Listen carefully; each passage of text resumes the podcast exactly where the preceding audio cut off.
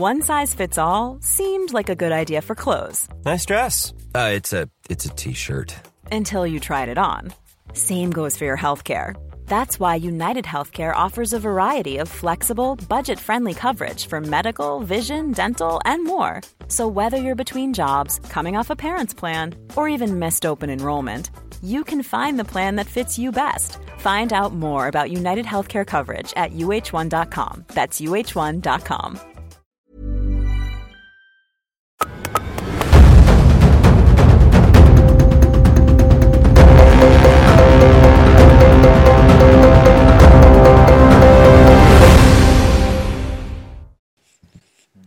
Bonjour, soyez les bienvenus, c'est Midi News Weekend, un Midi News un peu particulier, vous vous en doutez, c'est jour de finale, Argentine-France, c'est à 16h. Le rendez-vous que la France attend bien sûr avec impatience. Alors 11h midi, première partie de Midi News. On va débattre avec nos grands témoins bien sûr, mais on va beaucoup, beaucoup, beaucoup parler de football. Beaucoup de surprises également.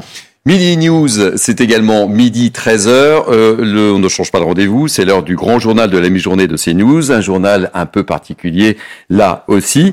Et je vais vous présenter évidemment la team du jour avec Naïma M. Fadel, essayiste. Waouh Bleu, blanc, rouge. Ah, vous avez fait l'inverse de moi en fait. Hein moi, je suis bleu. je suis ravi de vous accueillir. Sandrine Pégan, Avocat, je dis bien avocat. Hein. Je vois que dans les autres plateaux, on dit avocate. Moi, je dis avocat. Hein. Oui, il n'y a qu'avec vous que, euh, que voilà. Chose, euh, je respecte ce que vous me demandez.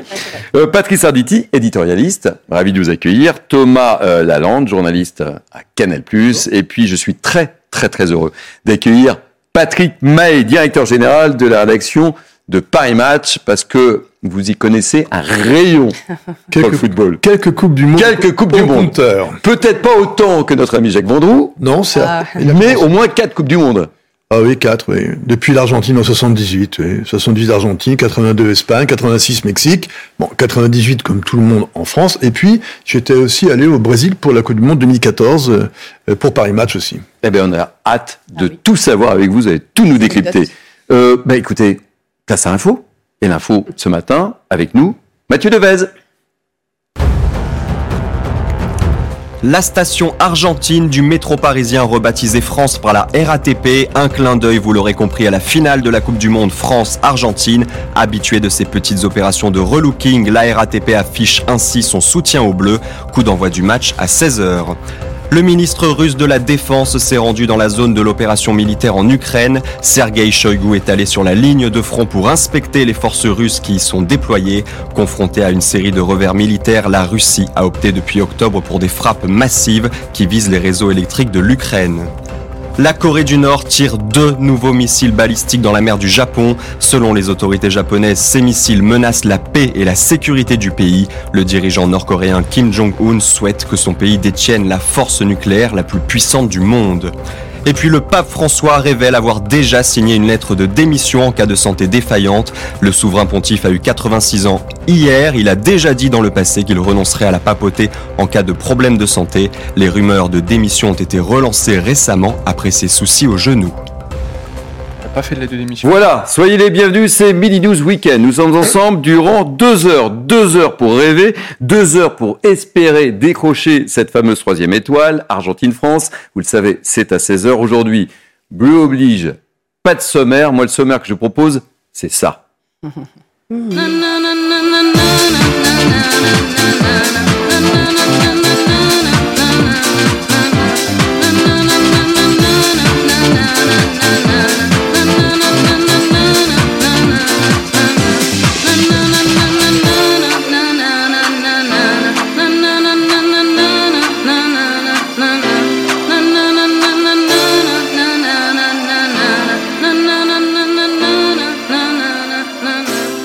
Bon alors, j'imagine, vous qui êtes derrière l'écran, vous êtes en train de vous dire, Thierry Cabane, il délire, on n'a pas encore gagné. Hein. Je tiens à préciser, on n'a pas encore gagné, mais ce sont des images qu'on espère voir en fin d'après-midi. Vous êtes dans l'ambiance, Naïma, Sandrine, Patrice, Patrick Complètement. La preuve, c'est qu'on est déjà euh, habillé aux couleurs euh, de, de, la France. Bon, vous la sentez bien, cette, euh, cette finale, Patrick? Euh, On ne peut jamais anticiper sur un, sur un match, quel qu'il soit, vous le savez très bien d'ailleurs. Euh, parce qu'on a déjà vu des, dans des circonstances euh, des coups du sort euh, nous mettent KO ou mettent KO des équipes sur une erreur d'arbitrage, par exemple, ça peut arriver. On a plusieurs exemples hein, euh, dans les coupes du monde passées. Euh, en revanche, je pense que l'équipe de France est tout à fait armée euh, psychologiquement, physiquement bien sûr, euh, sur le plan sportif, il n'y a même pas de Je question. crois qu'on a eu quelques craintes, on en parlera Mais- tout à l'heure. On a eu quelques craintes avec ce fameux virus, hein, on en a parlé hier avec Oui. Thomas Lalande. Avec le virus, bien sûr. Sur le plan euh, purement du jeu, je pense que l'équipe de France a suffisamment d'expérience maintenant, malgré toutes ces nouveautés, ce turnover de joueurs qui, avec lequel Didier Deschamps a dû composer, bien sûr, mais, euh, mais elle, est, elle est complètement armée pour. Bien entendu, c'est évident. L'Argentine est une très belle équipe, pas le nier. Elle serait pas à ce stade-là, naturellement, mais euh, en dehors de Messi et de l'attaquant de, de Manchester City devant, bah, derrière, euh, c'est pas toujours évident l'Argentine. On les a vus euh, souffrir plusieurs fois. Euh, évidemment, il y a toujours le risque aussi euh, d'un match un peu dur. On sait que Léo Paredes, par exemple, Eh oui. euh, n'est pas On un enfant bien de cœur, connaît bien les Parisiens en particulier et notamment Mbappé, mais qui s'entendent moyennement d'ailleurs. Hum. Ils sont pas très copains, je crois. hein. C'était pas très copains dans pas les très. Donc voilà. Alors c'est une question aussi d'arbitrage. Je pense que dès la première minute, il faudrait faire comme la finale euh, Allemagne euh, Pays-Bas en 74. S'il y a le moindre euh, euh, pet de pain, carton rouge, penalty, ce qu'il faut. Vous avez vu l'analyse de Patrick Mahé Non, non, je m'y connais un peu, mais doucement, voilà, il nous fait une vraie analyse d'entrée, là. oui. Allez, pour savoir dans quel état sont les Bleus, les dernières informations, évidemment, on va retrouver tout de suite Mathilde Espinas. On veut tout savoir, le compte à rebours a commencé, ma chère Mathilde. Eh, vous êtes en bleu, blanc, rouge, vous aussi, hein? Et oui, elle. Euh, Oui, peu presque. de rose. presque. C'est plutôt du rose, mais Ah, oui, presque. On va rose. dire Allez, que c'est que c'est bleu, du blanc, rouge. rouge. Oh, c'est fuchsia. hein. C'est fuchsia, dit Patrick Mahé. Effectivement, euh, elles sont longues. Elles sont longues ces heures à patienter effectivement avant euh, cette rencontre, avant cette grande finale face à l'Argentine. Vous voulez des nouvelles? Eh bien la bonne nouvelle c'est que pour l'instant on n'a aucune nouvelle du côté des Bleus et ça oui vraiment c'est bon signe. Ça veut a priori dire qu'aucun joueur ne s'est réveillé, ne s'est réveillé malade ou dans des mauvaises conditions parce que on est suspendu à cela durant ces heures qui nous rapprochent euh, du coup d'envoi, savoir si un nouveau joueur va se réveiller touché par euh, ce virus. Les nouvelles, elles étaient bonnes hier puisqu'il y avait un effectif au complet au moment de l'entraînement, les 24 joueurs présents. Pour rappel, euh, les trois derniers malades, c'était Ibrahima Konaté, Kingsley Coman, Raphaël Varane. Ils étaient bien là hier. Cela veut dire qu'ils vont mieux, oui, mais ils sont dans des états de forme différents. Être à 100%, c'est ça l'objectif. Forcément, pour une finale, pas question de faire jouer un joueur qui se sentirait seulement à moitié bien. Donc, les prochaines heures là que nous sommes en train de vivre, elles sont décisives. Qu'est-ce qui se passe? Eh bien forcément, Didier Deschamps a des discussions avec tous ces joueurs qui ont été malades, savoir comment ils se sentent, leur faire confiance aussi. Oui, il faut leur faire confiance. Est-ce que tu te sens de tenir, d'être euh, titulaire pour une finale? Ils vont répondre euh, certainement oui. Il faut leur faire confiance à ces joueurs, à leur expérience. S'ils se sentent prêts, c'est forcément qu'ils le seront. Merci beaucoup, chère Mathilde. On vous retrouve, gardez votre voix, hein. on vous retrouve tout à l'heure dans le journal euh, entre 12h et, et 13h. Je compte sur vous, hein, avec euh, d'autres informations, évidemment. On va retrouver maintenant notre ami Jacques Vendroux, qui est lui dans les starting blocks. On en parlait avec Patrick Mahé. Combien de Coupes du Monde déjà Oh, bah, il a les lunettes Oh, de soleil, c'est Jacques. vous n'avez pas fait la fête hier soir, vous n'avez pas fêté la victoire avant l'heure quand même. Pourquoi ces lunettes de, de soleil, mon cher Jacques? Ben parce que, ben parce que d'abord, il fait environ 30 degrés. on est euh, au centre de presse stade. On vient d'arriver au stade. Un stade de 80 000 places, un stade magnifique, somptueux, euh, une bonne ambiance. Il fait chaud pour le moment, mais il fera un petit peu plus frais aux alentours de, de 16 heures en tous les cas. Et en ce qui concerne les nouvelles de l'équipe de France, eh bien, on, se dirigerait, hein, je dis, mais ça n'engage que moi, on se dirigerait vers Loris dans les buts, Koundé, Varane ou Saliba dans l'axe central, eh bien associé avec à ou pas Mécano ou pas Mécano. Ouais, c'est un nom difficile Et pour les Théo journalistes. hein. Alors je répète, ou pas Mécano. Voilà, comme ça vous avez bien compris. Chouameni, Rabiot et devant, alors devant Mbappé, Giroud, Dembélé ou Marcus Thuram, Giroud ou Marcus Thuram parce qu'il a un petit problème au genou, notre ami Olivier Giroud. Voilà les derniers bruits. Alors en ce qui concerne je vous le dis tout de suite, hein, l'équipe d'Argentine, il n'y aura pas de surprise. Messi en fait une affaire personnelle, personnelle. Il veut être champion du monde. Et comme je l'ai dit sur votre antenne et sur Europe 1 régulièrement, Messi, lui, il délivre un message qui est clair, net et précis. Je suis sur le terrain, je vais m'occuper de tout, mais il y a le patron là-haut qui va nous diriger, qui va nous conseiller, qui va prier pour nous, Diego Maradona. Donc, euh, si vous voulez, le Messi, il est en mission. Il est en mission pour son pays, pour lui. C'est sa dernière Coupe du Monde. Il a dit Et donc c'est pour ça que le match de tout à l'heure sera quand même un petit peu compliqué. Alors là, on a, euh, parce qu'on n'a pas évidemment le, le, résultat et on attend avec impatience, mais c'est dans les tribunes. Là, les Argentins vont être meilleurs que nous. On va être en Argentine, là, euh, tout à l'heure à 16h. Alors là, il y a allez, entre 60 et 65 000 Argentins qui viennent du monde entier. Parce qu'il y a des Argentins qui habitent euh, pas forcément en Argentine. Ils viennent du monde entier. Et puis surtout, alors surtout, ce qui est extraordinaire, c'est que c'est une finale de Coupe du Monde, c'est vrai, mais les Argentins viennent pour assister au dernier match de Messi, quoi qu'il arrive, en équipe nationale. On a l'impression qu'ils vont dans une cathédrale, qu'ils vont dans une église pour rendre hommage eh bien, à Léo Messi pour ce dernier match. Alors, ils souhaitent la victoire. Mais s'il n'y a pas la victoire, je ne vais pas dire que c'est pas grave pour eux, mais ce au moins, ils auront été témoins d'un événement planétaire, le dernier match de Zidane, et bien le dernier match, pardon, de dernier match de Messi, et bien avec la sélection, euh, avec la sélection euh, argentine. Ça, c'est un événement considérable. Alors, Jacques, Sandrine Pégan, une question à vous poser. Non, pas une question. J'avais juste envie de vous remercier, Monsieur Vendroux. Alors, c'est à titre personnel, mais peut-être qu'il y a beaucoup de Français qui partageront euh, mon ressenti. Vous m'avez fait aimer ce mondial comme nulle autre personne. Ça, c'est vrai. Et votre côté décalé, votre humour, votre créativité, voilà, ce mondial va me manquer, mais c'est surtout vous qui allez me manquer. Je voulais vous remercier pour tout ça. Jacques, Jacques Vendroux, Sandrine Pégan, Sandrine Pégan, Jacques Vendroux. très, non, mais c'est très gentil parce que c'est vrai que c'est ma 15e Coupe du Monde. C'est vrai que moi, je suis l'homme le plus heureux du monde.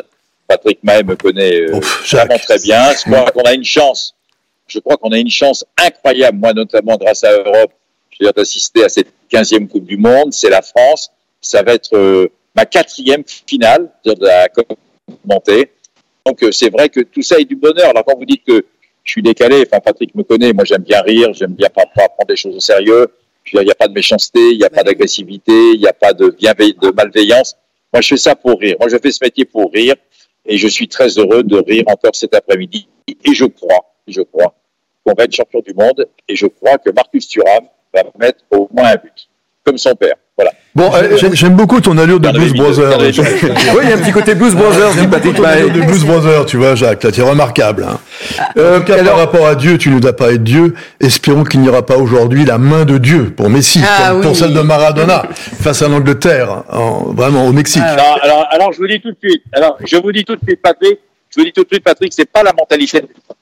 Maradona, on sait que bon, c'était un merveilleux joueur, un immense, une immense personnalité, mais bon, si jamais il pouvait aller passer de temps en temps la ligne jaune, bon, il se gênait pas trop. Mais c'est pas du tout la mentalité de Messi. Et puis il n'y a pas que Messi, hein. Il y a Alvarez qui est très Oui, très bon attaquant. que- Révélation qui met des buts.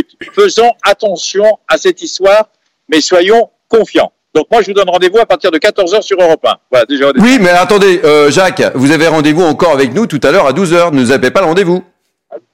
Je serai là tout à l'heure, ne vous inquiétez pas. Voilà. J'espère euh, que tu as pris le temps d'écrire ta, ta, ta chronique pour le site web de Paris Match. Bon, alors, ça y est. Non, mais réglez vos affaires en direct CNews, il n'y a aucun problème. Non, mais c'est la bonne famille, euh, Midi News Weekend. Euh, Jacques, Jacques, Jacques, Jacques, euh, avant de, de vous quitter, euh, mon momentanément, euh, évidemment, euh, pronostic. 2-0 pour la France. Ah, carrément. 2-0 carrément. Ah oui. Bon, à tout à l'heure, Jacques. Hein. À tout à l'heure. On se rappelle tout à l'heure. Saludo, amigo. À très vite. Alors, Patrice. Ciao. 2-0. il est- 2-0. Ah ouais. C'est pas une chance à l'Argentine. C'est c'est Ouais. c'est que c'est c'est quand même euh, dur dur Ah, dur. mais je peux le Maintenant, je, je- comprendre. voudrais poser une question à Patrick. Oui. Euh, euh, Patrick, euh, fran- franchement, euh, ça va être dur. Ça va, ça, ça va être, ça va être très très dur. C'est vrai. euh, vous disiez tout à l'heure que l'équipe de France était parfaitement armée, mais si jamais, si jamais le match est vraiment, vraiment, vraiment dur comme je le pense, c'est là qu'on peut craindre les fautes. Carrément à la fin. Et une faute, c'est c'est un coup franc, c'est un pénalty, et c'est une catastrophe. Et aussi une erreur d'arbitrage. Il faut jamais oublier les erreurs d'arbitrage. Euh, si, parce que ça, on en a connu quelques-unes dans le passé. Moi, j'en ai vécu une d'ailleurs, à- ne serait-ce qu'à à- à Buenos Aires, tiens, à Buenos Aires en, en 78. Ce qui est une erreur, mais vraiment hallucinante d'arbitrage. C'est le penalty qui est sifflé contre Marius Trésor dans le match France-Argentine, justement, en 78. Ouais. On était à une minute de la mi-temps. Une minute, il y a ce joueur magnifique argentin Lou, qui est un- vraiment un marqueur, un attaquant formidable, qui, en fait, qui, euh, qui se précipite sur euh, Marius Trésor, très très baraqué, qui tombe, qui chute. Il n'y a absolument pas penalty du tout. Et puis l'arbitre, Monsieur Dubac, laisse filer, laisse filer le jeu, tout va bien. Sauf que les Argentins se précipitent sur lui, et c'est la danse du scalp. C'est une véritable danse du scalp. Et, et dès lors, que fait, que fait l'arbitre? Ben, Il est un peu dépassé, il se précipite, il n'y a pas la VAR à l'époque, il se précipite sur bah, son, son, son juge de touche qui est à 40 mètres de l'action. qui était un- peut-être mieux euh, euh, sans la VAR. bah, ça, je dis peut-être rien. sans la hein. Il discutait Un et hein. soudain, penalty.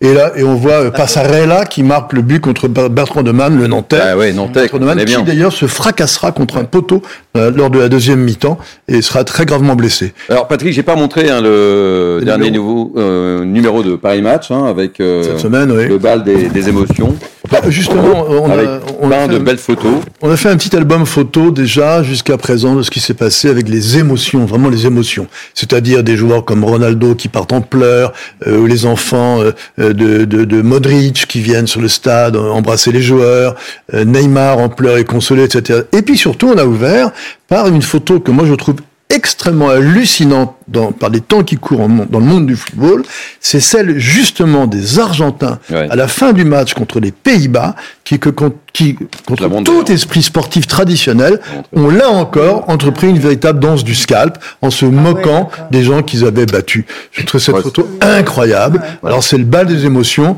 mais c'est quand même assez, assez violent dans le comportement. Mais ce match était une boucherie, il y a eu énormément La de fin du match, la, fin, la fin du match, les La fin du match était très violente. euh, euh, avec notamment des, des Argentins qui, qui tirent le ballon euh, vers le banc des remplaçants euh, hollandais. Euh, C'était très dur comme match. Bon, Messi, c'est pas le cas. Messi était un joueur très fair-play. Hein. Ouais, ouais. Oui, mais Euh, justement, je voulais juste réagir par rapport à ce qu'on se disait tout à l'heure. Moi, j'ai vraiment le sentiment que qu'on peut être très très optimiste. Pourquoi? Parce que on parle beaucoup de Messi, donc on a l'impression que c'est que lui qui est, euh, l'équipe d'Argentine, alors que Bah, il sur fait la tout, hein, France, dans l'équipe. Hein. non mais Il y a pas que lui, mais il tout, hein. intéressant. Alors que sur la France, on parle beaucoup de l'esprit d'équipe, de la solidité de l'équipe, du collectif, et je pense que c'est ça qui peut faire la différence. Et vous savez que vous pouvez être journaliste Parce que je vais vous dire, on va voir les enjeux entre ces deux équipes avec euh, un reportage de Chloé euh, Betwork et de Clara Mariani. Vous êtes formidable, incroyable. Vous allez me remplacer bientôt, vous le savez. non, non, vous êtes ind- indispensable. Ce soir, l'un aura le sourire et l'autre pleurera. L'un sera le roi et l'autre le dauphin.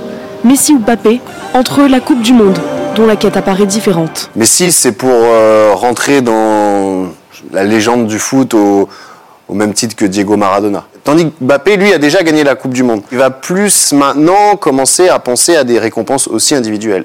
Au-delà de l'étoile, le septuple Ballon d'Or est celui qui rêve de la récompense après Karim Benzema, visant aussi le titre de meilleur buteur et de meilleur joueur de la compétition.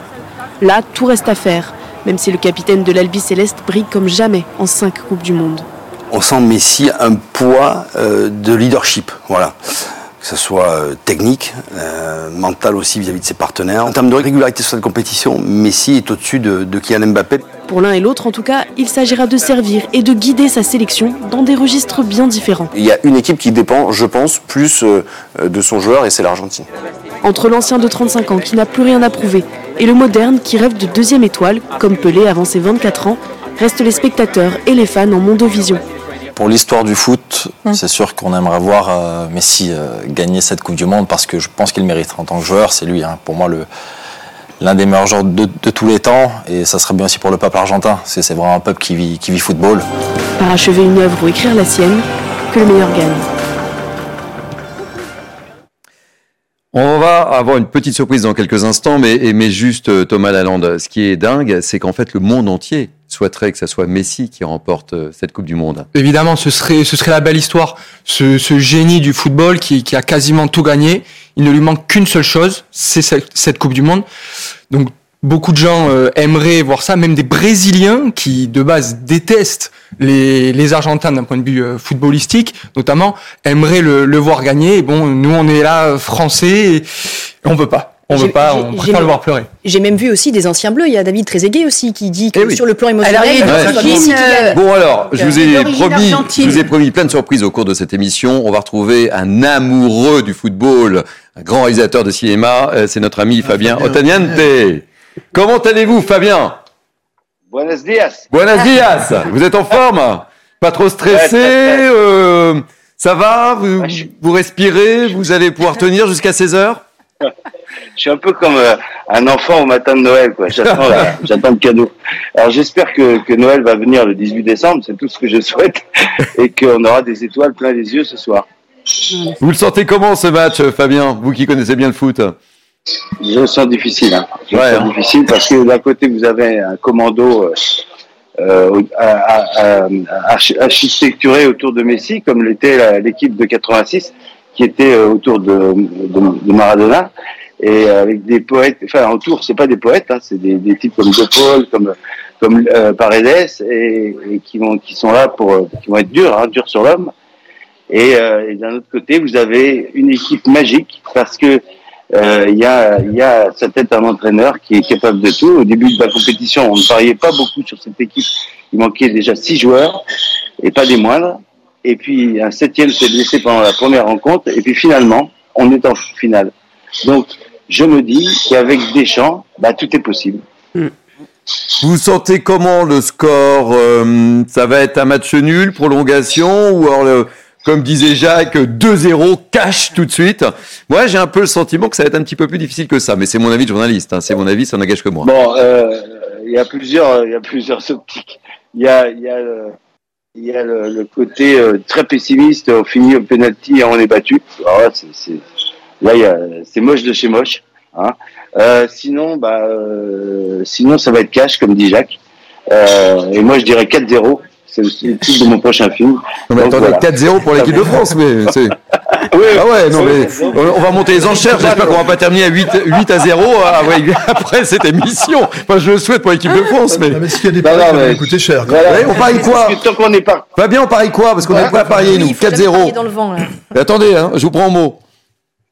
Ah ben écoutez, euh, ce serait avec joie que je. Parillada dans un restaurant argentin, par Ouais, exemple. L'album- Voilà, que je vous invite au Volver. les- de les embêter. Pardon, j'ai pas Le compris. Le Volver, qui est tenu par un ami Oui, qui s'appelle oui, Carlos. Oui. qui intervient souvent chez vous. Eh bien, Rue Dauphine. Oui. je vous invite au Volver. Alors attendez, on est Ah. 1, 2, 3, 4, 5, 6. Je D'accord. suis une grosse mangeuse de viande. hein. Bon, voilà. La Ah parilla, alors, on y va. On y va. des Mar del Plata. Et ce, et- et ce sera avec joie. Merci. Ah, merci, cher merci. Fabien, euh, d'avoir été avec nous. Bon match. Bon match. Et Bon match, hein. Et qu'est-ce qu'on dit Allez les bleus. Allez les bleus. Ouais. Merci, Bravo. cher Fabien. Merci beaucoup. Au revoir. À plus tard. Thomas, Un pronostic 4-0, mais là. Non, mais- Mais non, mais si. Mais c'est bien. Non, mais c'est bien. On va gagner oui. notre euh, pari. On va aller. euh, voilà. Je l'espère, je l'espère. Ça m'étonnerait que ce soit un 4-0. Les dernières finales ont été assez serrées. Bon, hormis le France-Croatie qui était très ouvert, on se souvient de, de 2014, euh, très serré, avec les, les Argentins justement qui perdent en prolongation contre les Allemands. Euh, 2000, 2006, ça va au tir au but. Euh, voilà, en général, les finales sont assez euh, serrées récemment. Patrice. 3-2. 3-2, 3-2 parce, que, je pense que les Non, attaquants, les de des deux côtés vont foncer, vont Ouais. faire un maximum. Oui. Il va y avoir de l'adrénaline avec un avec, un grand A. Donc c'est- et c'est après que ça va se jouer, euh, bien entendu. Euh, euh, Didier Deschamps a apparemment euh, renforcé la défense. Bah, donc un- Non, mais mais c'est intéressant. Donc, Je ça veut reviens pas que à quel point vous devenez spécialiste, Naïm. Je reviens pas. Vous, vous avez bien réfi- révisé vos alors, pour le coup, Caloni, le sélectionneur Ouais. argentin aussi, il devrait partir Ah. avec une défense à 5 et pas à coup, 4. ils vont se... Bon. Bah oui, bah, voilà, c'est intéressant. Donc ils vont se. Et, et je vous ai pas euh, demandé votre score, euh, chère Sandrine. mais c'est parce que moi j'ai un doute. Moi, Ah. Je pense que euh, l'Argentine. euh, Quoi? Bah oui, je suis désolée. Je voudrais y croire, hein, la victoire des Bleus, mais Non. moi, l'Argentine ne démérite pas. Et, Attends, euh, et je Ah. pense que là, Léo Messi, ce sera sa dernière Coupe du Monde. C'est toi qui vois. oui, vous avez raison, Patrice. Donc, Non, je, mais dirais, je dirais 1-0 pour l'Argentine. 1-0 pour l'Argentine. Désolée, mais Ah c'est- ouais. c'est, en tout cas, Non, c'est, c'est mon ressenti. Hein, après. Bon. Et moi Oui, mais Ah oui, je vous ai pas demandé. Vous allez me dire 2-1, vous Oui. 2-1. Vous, de toute façon, vous bougez pas, vous. Hein. C'est 2-1. Ça me porte bonheur. Le Non, Ça deux, hein. porte bonheur. Je suis pas loin de penser la même chose. C'est vrai Je vois 2-1. Ah. Enfin, en tout cas, je vois des buts des deux côtés. Et je vois un match dur, en effet, très dur, comme dit Patrice. Euh, et là, bien sûr, ça peut basculer sur une faute euh, bien mal placée pour l'équipe perdante. Mais je vois ça plutôt. Et, et Louis? Thomas. Euh, Pourquoi je te fais Thomas moi? Ça y est, je suis perturbé. Thomas. Euh, J'espère une victoire de la France. 2-1, je suis tout à fait d'accord avec, euh, avec mes camarades. Bon, alors, je voudrais euh, rappeler simplement que c'est une équipe euh, qui a beaucoup d'expérience, hein, parce que euh, il y a Mbappé, Giroud, euh, Griezmann et, et Loris qui étaient déjà là en, en 2018. Les cadres des Bleus partent donc avec un certain avantage. Explication de Thomas Zinski. Exact. À l'approche du grand rendez-vous, l'équipe de France gère ses émotions. Les Bleus vont disputer leur deuxième finale de Coupe du Monde en 4 ans, un avantage notoire sur leur adversaire, car ils le savent parfaitement, certains matchs ne se gagnent pas uniquement balle au pied. Ce qui s'est passé à 4 ans peut nous servir de référence euh, pour ceux qui y étaient. Mais euh, on a envie de d'écrire notre propre histoire avec avec ce groupe de joueurs, avec le staff, avec tout l'encadrement. On était un peu plus euphorique pardon, après euh, la victoire face à la Belgique en 2018. Là, il y a un peu plus de calme, un peu plus d'expérience. On se dit de, de bien récupérer et de se concentrer directement pour, euh, pour la finale. Mais je pense qu'il y a beaucoup plus d'expérience qu'en qu'en 2018 et beaucoup plus de calme. Et même si depuis, le 11 des Bleus a été renouvelé de moitié, ils sont encore 9 champions du monde à faire partie de l'aventure au Qatar. En face, seul Léo Messi a disputé la finale de 2014. Alors malgré la quasi-invincibilité des Argentins depuis 3 ans, Didier Deschamps avance l'esprit tranquille. Pas de d'inquiétude, de stress. euh, L'important, c'est euh, en préparant un, tel match, euh, c'est garder la, sérénité une finale de Coupe du Monde encore plus. Il y a le match et il y a aussi euh, le, contexte qui est particulier. Un contexte défavorable à l'équipe de France puisque la majorité du stade de Lousail devrait être acquise à la cause argentine. Aux Bleus de faire vivre à leurs 6000 supporters une soirée inoubliable et décrocher une troisième étoile historique. Allez, vous l'avez compris, Mini News Weekend, on est très bleu, blanc, rouge derrière les bleus. Émission spéciale euh, tout au long de cette journée sur CNews. On va marquer une pause et on retrouvera notre ami Dominique Grimaud juste après. Allez, ne zappez pas, vous êtes bien sur CNews. Allez les bleus Cocorico, c'est Midi News Weekend. On est tous derrière les bleus. Émission spéciale dans le cadre de Midi News Weekend. On en reparle avec euh, mes invités du matin et plein de surprises. Euh, mais tout de suite, place à l'info avec Mathieu Devez. Face aux soupçons de corruption au Parlement européen, le Qatar met en garde contre l'impact négatif des mesures européennes. L'accès de l'Émirat à l'Assemblée a été retiré. Un diplomate qatari prévient donc que l'approvisionnement mondial en gaz pourrait être impacté. La vice-présidente du Parlement européen et trois autres personnes ont été écrouées pour corruption et blanchiment d'argent en lien avec le Qatar. Au Pérou, 200 touristes ont dû être évacués du Machu Picchu. Ils étaient bloqués depuis une dizaine de jours dans cette célèbre région. La raison, la crise politique et les manifestations qui secouent le pays, des manifestations déclenchées par la destitution et l'arrestation du président le 7 décembre après une tentative de coup d'État. Miss Guadeloupe est élue Miss France 2023. C'était la 93e édition du concours à Châteauroux. À 18 ans, Indira Ampio, étudiante en communication, est couronnée au terme d'un show placé sous le thème du cinéma. Merci beaucoup, cher Mathieu. Midi News Weekend se poursuit avec euh, mes invités, mes grands témoins du matin, Naïma M. Fadel, Sandrine Pégan, Patrick Sarditi, Thomas Lalande et, et notre ami Patrick Maé, directeur général de la rédaction de Paris Match. Tout de suite, tiens, on va aller voir un de vos copains, euh, mon cher euh, Patrick. C'est vrai? J'en ai quelques-uns. Oui, ça commence par un D et un G. Dominique Grimaud. Gagné. Dominique Grimaud, qui est avec nous. Comment ça va, Dominique? Ça va Thierry, ça va Patrick, tout va Salut, bien? Lumé. Bon alors, dans quel état d'esprit vous êtes? Euh, écoutez, je suis confiant, mais euh, ma confiance ne va pas jusqu'à annoncer une victoire 4 buts à 0. Là, on parle donc de délire. Fabien Otaniente, je sais pas ce qu'il a pris. on vous invite au restaurant. déjeuner, hein. On vous invite oui, au restaurant. Au Volver. Enfin, c'est Fabien qui, euh, qui rincera. Mais, mais 4-0, je ne le vois pas du tout.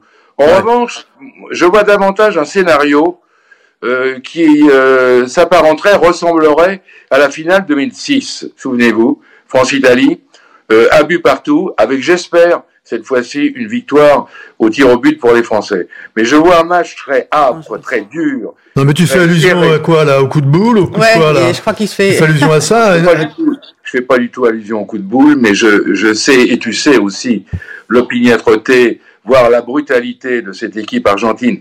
L'Argentine a, a toujours été, depuis, depuis le début de la Coupe du Monde, depuis 1930, depuis un siècle quasiment, une, une, le, le cœur du football.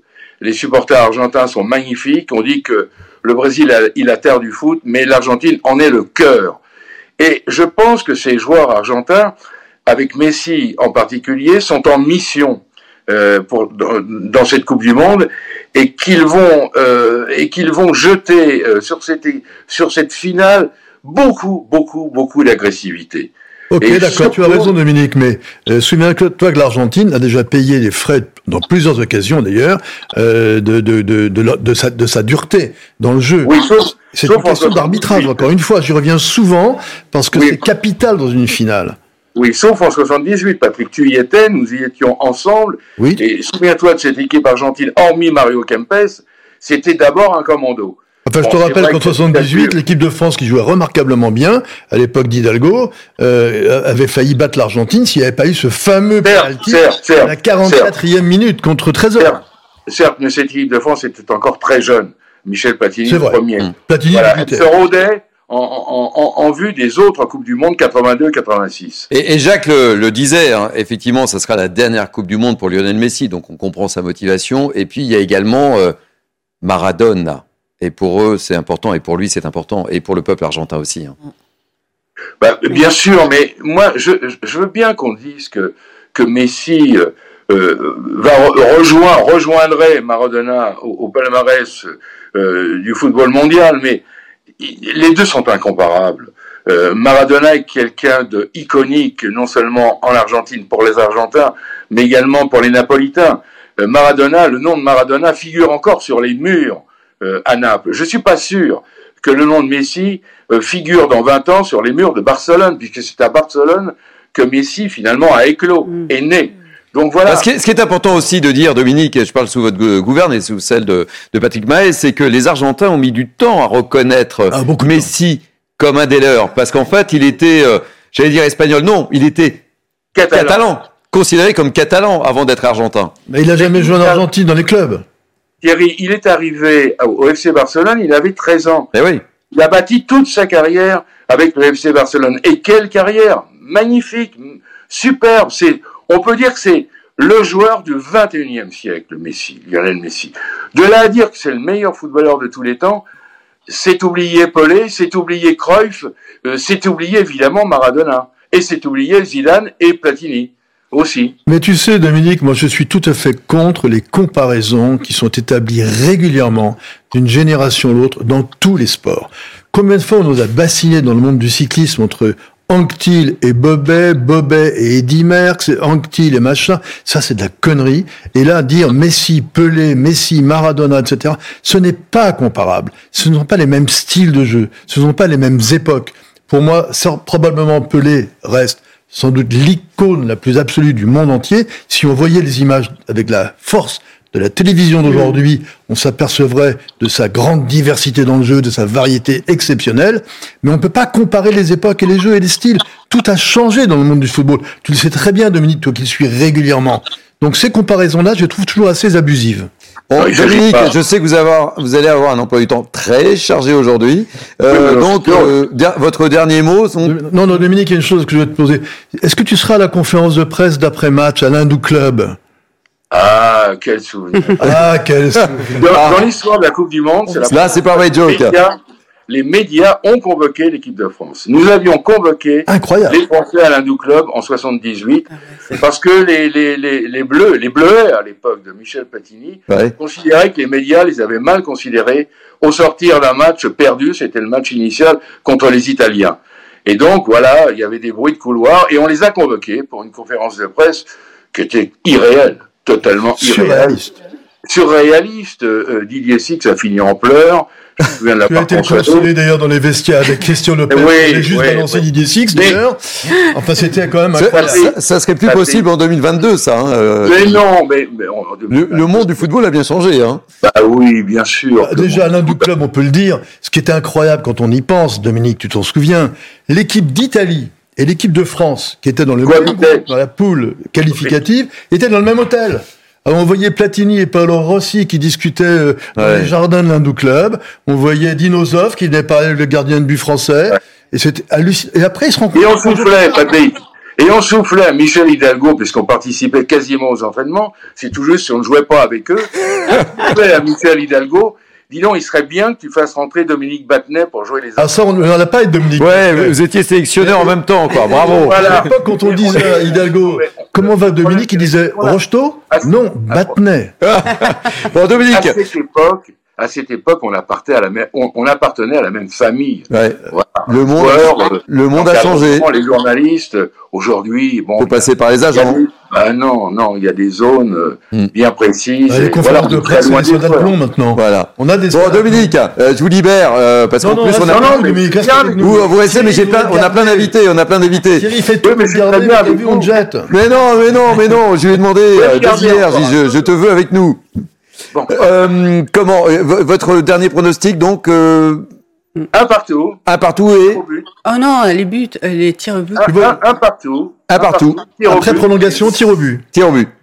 Prolongation, tir au but et victoire française. Ah. Bah, Merci beaucoup, mon cher Dominique, et on se retrouve très bientôt sur l'antenne de. CNews. Et bon match, À hein bientôt. Salut Dominique.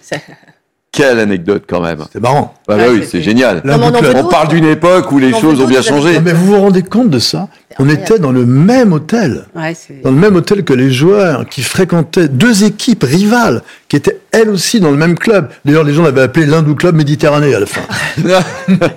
Alors, on, va revenir. Hier, euh, je vous en parlais, on s'est fait une petite frayeur euh, sur ce plateau euh, en évoquant ce mystérieux virus hein, qui rôdait autour des joueurs, autour de l'hôtel des Bleus hein, notamment.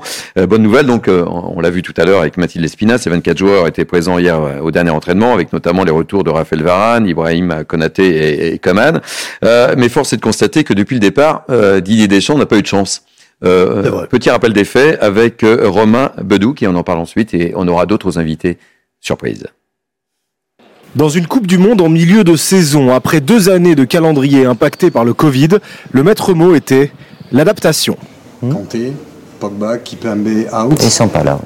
Pogba, Kanté, Kimpembe, Maignan et Benzema, tous forfaits dans le mois précédent le départ pour le Qatar. Dernière blessure marquante, celle de Lucas Hernandez au bout de 10 minutes face à l'Australie. Autant d'absences qui ont poussé Didier Deschamps à faire des choix forts, comme imposer Dayo ou Pamecano en défense centrale, malgré des premières sélections timides. Évidemment, c'est son mérite et à travers les échanges qu'on a pu avoir, qui se sentent euh, euh, plus euh, euh, relâchés, plus en confiance. Si pour la défense, Deschamps a fait du poste pour poste, il a fait preuve d'ingéniosité et de tact pour composer son milieu de terrain.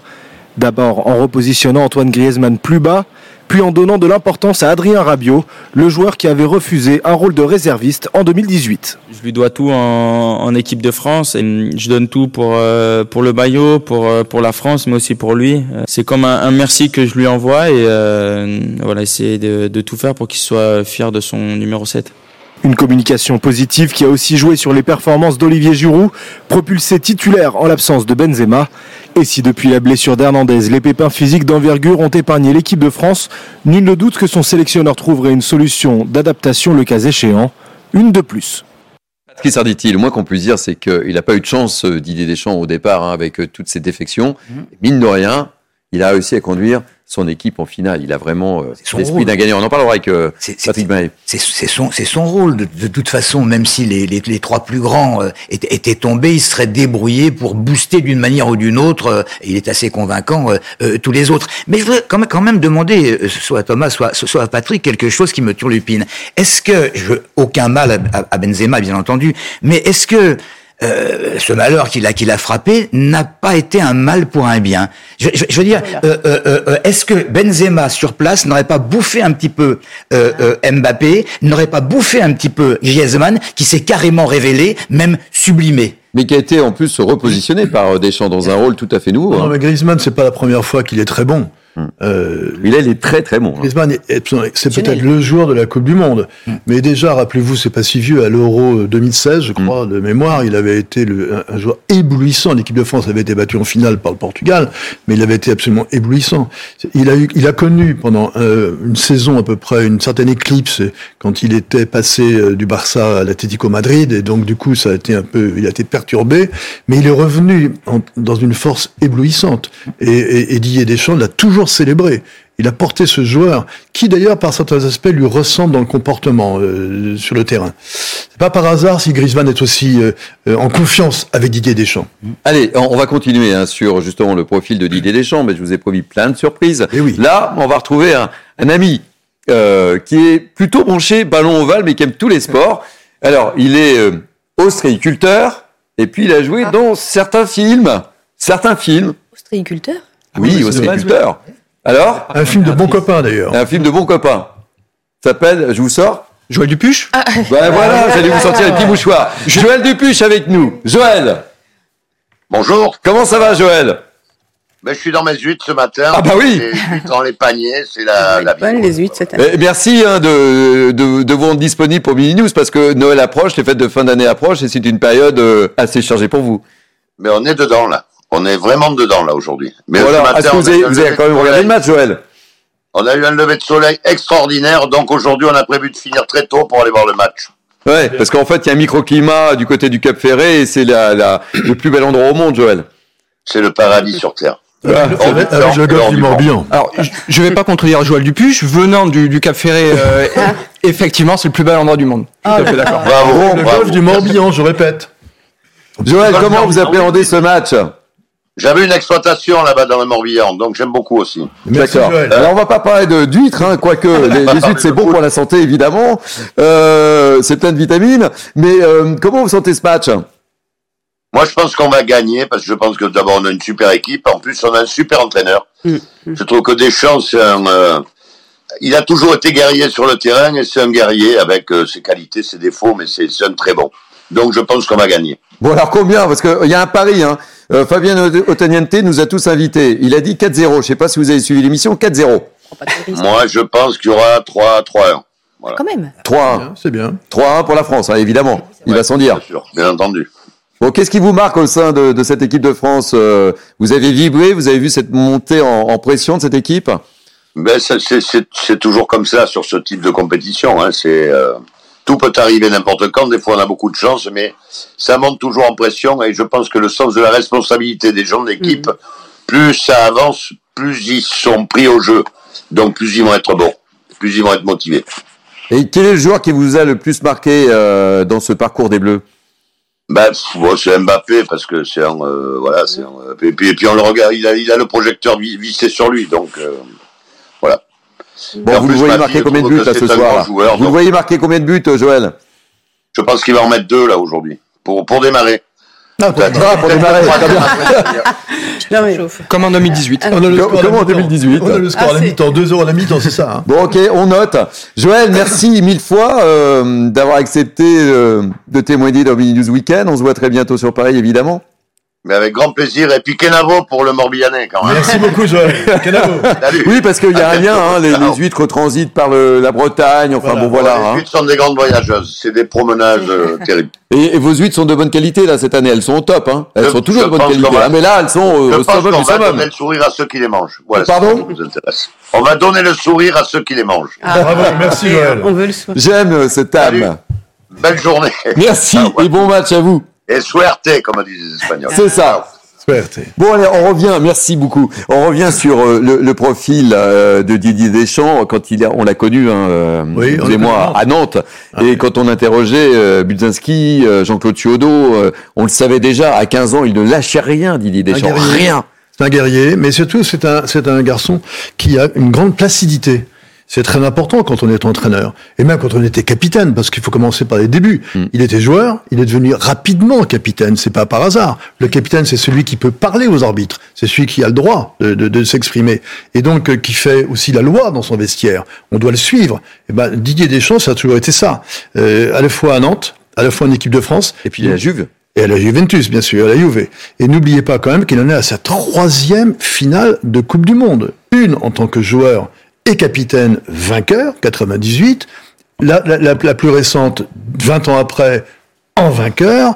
Et puis celle-ci qu'il va disputer aujourd'hui. Mais surtout, ce qui est intéressant, c'est la longévité du parcours de Didier Deschamps à travers les différentes, différentes générations qu'il a drivées au sein de l'équipe de France de football. Parce qu'il arrive quand? Il arrive après le drame de Kneissna, c'est-à-dire cette espèce de- de mascarade de Kneissna en Afrique du Sud, où les joueurs se mettent en grève. Il fallait quand même oser le faire, ça. Et donc, il y a une reprise en main de l'équipe de France, dans l'esprit, et pour que cet esprit soit bien tenu, il faut un homme qui sait parler aux autres. Et là, c'est Didier Deschamps. Il arrive, et quel que soit le profil des autres joueurs, et il a dû gérer quand même des crises. Rappelez-vous, Benzema, qu'évoquait Patrice, Valbuena, par exemple, ne serait-ce que c'est cet affrontement hallucinogène. Bon, bah, il gère cette, cette, cette, cette histoire-là. Benzema est écarté d'équipe de France euh, quand Noël Le Gret le décide, mais, mais il le rappelle plus tard. Et Benzema, finalement, entre dans le moule, parce que Didier Deschamps a fait le moule. Et voilà, donc, en fait, c'est pour ça qu'on peut avoir une assez grande, et même une très grande confiance en Didier Deschamps, par sa maîtrise des hommes, la manière qu'il a de s'exprimer, la confiance qu'il leur, euh, qu'il insuffle, euh, et cette placidité de tous les instants. On le voit jamais s'énerver. Et c'est un garçon extrêmement fair-play en outre. La preuve, la photo avec l'entraîneur du Maroc à la fin du match, par exemple. Rien que cette photo illustre son fair-play. Voilà, si la France gagne, on vous le montre, Didier Deschamps, première fois qu'un homme remportera ou remporterait deux fois la Coupe du Monde en tant que sélectionneur et une fois en tant que joueur. C'est énorme. Hein, euh, Dans Thomas. son palmarès. Le palmarès, c'est extraordinaire. Celui de Platini était fabuleux, celui de Deschamps, c'est incroyable aussi, c'est dément, quoi.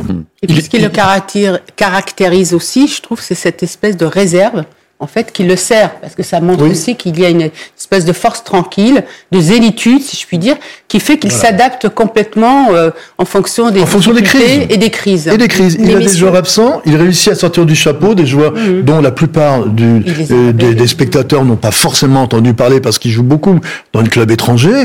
Et il réussit à les mettre euh, en confiance aussi sur le terrain, à les faire jouer remarquablement pour le collectif. On a l'impression qu'il ne connaît pas l'échec, en fait. hein. On ne connaît pas l'échec, ça c'est vrai, effectivement. On l'appelle Monsieur la Victoire. Ah oui, Monsieur on la l'appelle même le Père la Victoire. Bon, bah Clémenceau, pour lui. Hein.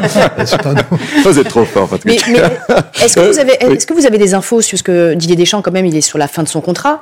Donc, Ah. les Bleus. Ah, j'allais poser la question. Est-ce que, vous avez des infos que vous pourriez nous donner là? Ouais, Thomas, Thomas, fait L'unanimité, Noël Ouais. Le Graët, le président, a dit qu'il voulait qu'il reste. Ah. Emmanuel Macron, après le dernier match, a dit je souhaite qu'il reste. Seul Didier Deschamps choisira. Pour l'instant, il Ah, si refuse. Emmanuel Macron a dit je veux qu'il reste. Ah bah, Mais Didier Deschamps refuse toutes les questions euh, en conférence de presse à ce point. Il dit que c'est c'est pas à l'ordre du jour. Il, Il se concentre sur le terrain, mais c'est lui qui décide. Quand vous avez quand vous avez fait une équipe comme comme il le fait, tous les titres qu'il remporte, c'est vous qui décidez. On le saura après après la finale, peut-être pas, mais dans les mois à venir, oui, parce que son contrat se termine dans quelques jours. Non, mais vous le voyez sincèrement, vous le voyez poursuivre en cas de Ouais. victoire, de toute façon. oui, je pense- Ou même en, en cas de défaite. Non, je pense qu'il devrait poursuivre. D'abord. Noël Le Graët y tient beaucoup depuis longtemps. Ce serait intéressant de voir comment un, un homme comme Didier Deschamps, par exemple, s'il avait, s'il avait dans son club, en club, des joueurs comme Messi et comme Mbappé, comment il gérerait Hmm. les personnalités. Messi, Mbappé, Neymar, imaginez Didier Deschamps avec ces trois joueurs, comment il gérerait après une Coupe du Monde. Après une Coupe du Monde. Eh Ce ben, serait intéressant. Bah, lui, je suis certain qu'il aurait cette euh, capacité que d'autres n'ont pas forcément. Parce que sélectionneur, c'est compliqué. Vous ne prenez pas les meilleurs joueurs. Vous prenez un groupe de joueurs qui va être le meilleur. Le Mais collectif. individuellement, c'est pas les meilleurs. Et ça, Alors, on, on parlait de, on a parlé de Deschamps, on va parler de, de Kylian Mbappé. Vous savez qu'on le surnomme le prince de Bondy. Donc, on a envoyé une équipe à Bondy, reportage de Déjà le prince du parc. hein. le prince du parc aussi. Vous avez raison, mais c'était avant tout le prince de Bondy au tout début de son histoire, qui ne fait que commencer. Reportage de Solène Boulan, on en parle juste après. Sur cet immeuble situé au cœur de Bondy, il est affiché en grand. L'attaquant phare de l'équipe de France, Kylian Mbappé, porte fièrement son numéro 10. Bondy, ville de banlieue parisienne, Mbappé y a grandi et frappé ses premiers ballons, lui qui vivait non loin de ce stade. Dans le quartier, ils sont nombreux à l'avoir côtoyé, comme son ancien coiffeur. Il m'a dit coupe comme Zidane. Il ne fait pas euh, beaucoup euh, rasé, il ne fait pas de literie, il ne fait rien. Il, toujours, il, fait- il m'a dit fais un coupe simple. Vive Kylian, bon courage et ramène la coupe. À Bondy, les habitants saluent l'humilité du jeune prodige. Il n'a pas oublié. Voilà, parce que des fois, dans le feu de l'action, hein, quand on est pris par d'autres, on oublie un peu d'où on vient, d'où. euh, voilà. Mais euh, lui, non. Ah, Kylian, c'est la, c'est la star montante, c'est la, c'est la star des stars, hein, faut dire la vérité. Il est envié par le monde. C'est les, il a fait peur aux Anglais, il a fait peur à du monde. Euh, Il- malgré son âge, il porte l'équipe. On le voit dans Faut pas avoir peur de le dire, il porte l'équipe. Une chose est sûre, le numéro 10 français peut compter sur le soutien de sa ville pour tenter de ramener le trophée et peut-être décrocher la troisième étoile. Allez, on va revenir dans quelques instants sur euh, Kylian Mbappé, mais nous sommes en direct maintenant avec un entraîneur de football français, euh, Michel Desarcarian, qui est notamment passé par Nantes et qui connaît bien aussi euh, Didier Deschamps. Soyez le bienvenu, Michel. Bonjour Thierry. Comment allez-vous? Ça va, ça va. La question bête, hein Comment allez-vous à quelques heures? Ben écoute, euh, je pense que ça va faire un bon match euh, parce que c'est deux grosses équipes avec, euh, avec des, des, des, grandes personnalités et je pense que ça va faire un, un match euh, très dur. Je me vois, moi, je vois 3-2 pour la France. À 3-2 quand même, avec un match avec beaucoup de buts. Hein. C'est ce que j'ai dit. Ouais, je pense que oui. Et, combi et combien de cartons jaunes aujourd'hui, Michel?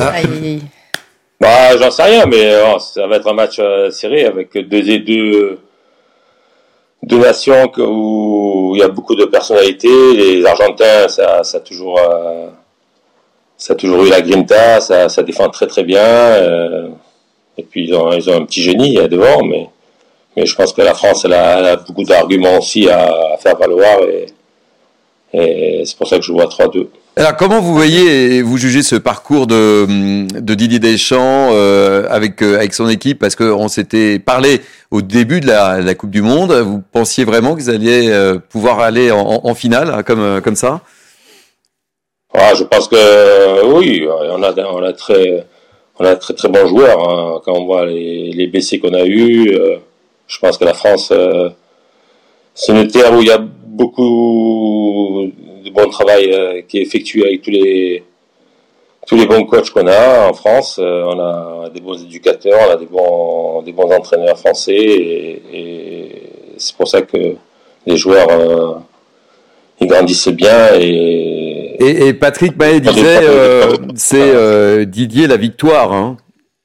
Quoi qu'il arrive, on a l'impression que, en fait, euh, le père la victoire. Ouais, ouais, perd la victoire. Il, il, il, il suit sa route. Hein.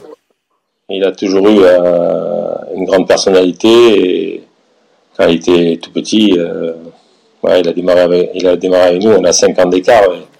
Eh oui, il a bien connu. C'est pour ça. Didier, Didier. Vous êtes passé nantais, ça. Personnalité, il avait il était très agressif, il était, il était très très bon sur le terrain. Il avait, euh, il avait déjà cette personnalité-là quand il était jeune. Et on le voit sur les images pendant que vous intervenez. Euh, il continue, il s'entretient, il fait une des heure, pompes. Une, heure, heure de, gainage ouais, par ça. jour. C'est incroyable, c'est une heure de gainage. Ouais. Michel, je vous remercie, merci mille fois. Je vous souhaite un, un, un bon match évidemment. Euh, puis allez les Bleus. Bah, vous aussi, bonne journée. Donc 3-2, hein. But de Mbappé peut-être, hein. Euh, moi, je vois deux buts de, ah, deux buts de Mbappé et un de Giroud.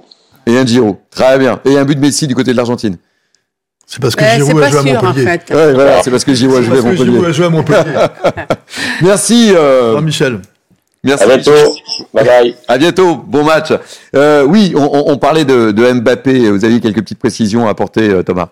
Oui, sur, euh, sur notamment sa ville, Bondy, il y a quelque chose qui est quand même assez incroyable. C'est qu'il y a trois joueurs Randall Colomwani, pardon, mmh. William Saliba. Qui jouait où? Colom... Qui jouait à Nantes Colomwani ah, qui joue à Nantes, ah, évidemment. Nantes. Ah oui. Il y en a non, mais Patrick, non, on a le reconnaître. C'est un oui, Ça va faire plaisir à Pascal Pro aussi. Hein. Et il le disait il y a, il y a 4 ans, il regardait euh, la finale euh, à Nantes, euh, il l'a raconté, en effet. Et donc il y a Randall Colomwani, euh, William Saliba et Kylian Mbappé qui, ont né, qui sont nés ou ont joué à, à Bondy c'est quand même assez impressionnant que, que ces, ces trois joueurs dans le groupe viennent d'une même ville. C'est rarement vu. Patrice, un petit mot sur euh, Kylian Mbappé c'est The Vedette, c'est The. J'étais en train de penser tout à l'heure à, la pression, la pression que doit avoir Mbappé beaucoup plus que les autres et, et, Giroud que, j'idolâtre euh, par-dessus tout, mais, la pression que doit avoir Mbappé, c'est, la France entière attend qu'Mbappé soit encore plus le, leader incontesté, pourvu, pourvu, pourvu qu'il soit pas trop suivi euh, par la, la, la, l'attaque, l'attaque argentine et que et qu'on lui fasse pas de mal. La défense argentine. La défense, la défense. La défense. La défense. Mais, Mais parce que ce serait. Il a raison, Patrice, parce qu'en fait, en Argentine, euh, oui. on, on, intoxique aussi pas mal l'opinion pour en, en, contre Mbappé. Oui. Il, a fait, il fait un jour une déclaration sur la qualité du football sud-américain et du football européen. Il parlait de clubs. Il parlait des clubs en général c'est devenu, pour les Argentins, en fait, euh, à la télévision argentine et ailleurs, une sorte d'agression de sa part contre la qualité du football argentin et brésilien. Ce qui n'avait rien à voir. C'est sûr qu'entre River Plate et Boca Juniors euh, en Argentine ou bien euh, Flamengo et Fluminense au Brésil, à part ces clubs-là, il n'y a pas grand-chose derrière. Et c'est ce qu'il exprimait, simplement. Mais c'est venu en boucle. Vous avez vu un peu comment Mbappé parle de nous, les Argentins, etc. Moi, j'aurais bien, aimé, j'aurais bien aimé au petit-déj euh, écouter ce que Deschamps a pu euh, a pu indiquer Patrice, à Mbappé. Il va y avoir Patrice, un plan. Patrice, il nous reste encore une heure. Oh, pardon. Une heure. Vous restez avec moi, vous m'accompagnez Oui. Oh, bah oui. Jusqu'à. On est bien, non On est motivé, hein. Eh ben, on va encore parler football dans le cadre du journal de la mi-journée, mais on va terminer par une petite image. Quand je vous dis que toute la France est derrière les Bleus, regardez, même le Moulin Rouge.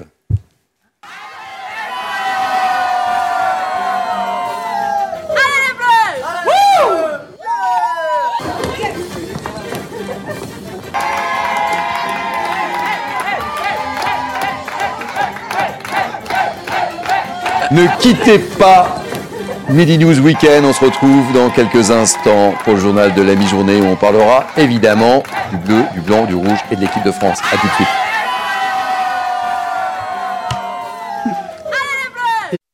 Il est midi, vous êtes bien sur CNews, c'est Midi News The Weekend jusqu'à 13h. C'est le moment du journal de la mi-journée. Et voici les titres. À la une de ce journal, un journal un peu spécial, tous derrière les Bleus, le compte à rebours Argentine-France, c'est à 16h. Le match pour une troisième étoile, on sera en direct de Doha avec nos envoyés spéciaux. Jacques Vendroux, l'envoyé spécial d'Europe 1, nous dira tout. Les Bleus vont pouvoir compter sur une expérience solide avec leur victoire en 2018. Il y avait déjà Mbappé, Giroud, Griezmann et Loris bien sûr. Et bien sûr aussi Didier Deschamps comme entraîneur, avantage ou pas, on vous dit tout. Argentine-France, c'est aussi euh, un match entre deux stars, Lionel Messi, sept ballons d'or qui rêvent de cette victoire pour sa dernière Coupe du Monde. Kylian Mbappé, pas encore ballon d'or, mais déjà champion du monde. Un duel au sommet. Soyez les bienvenus. Je vous présente euh, la team de Billy 12 Weekend. Naïm Fadel en bleu, blanc, rouge ou en rouge, blanc, bleu. Mais les couleurs sont là. Ravi de vous accueillir. Euh, Patrick May, directeur général de la rédaction de Paris Match. Ravi de vous accueillir aussi. Thomas Lalande, journaliste à Canal+. Bonjour. Sandrine Pégon, avocat. Et Patrice Arditi, journaliste. Ça vous surprend pas? On commence ce journal par du foot. Tiens donc. Du foot. L'actualité du jour, vous la connaissez, tous derrière les bleus, avec un seul objectif, une troisième étoile, et surtout, et surtout, cette chanson. Ah, la chanson n'est pas encore partie. En tous les cas, on espère vivre ces moments de folie, de liesse, euh, parce que c'est le tube choisi par les bleus. Mais vous, euh, comme ça part pas, on peut la chanter peut-être, non. Patrick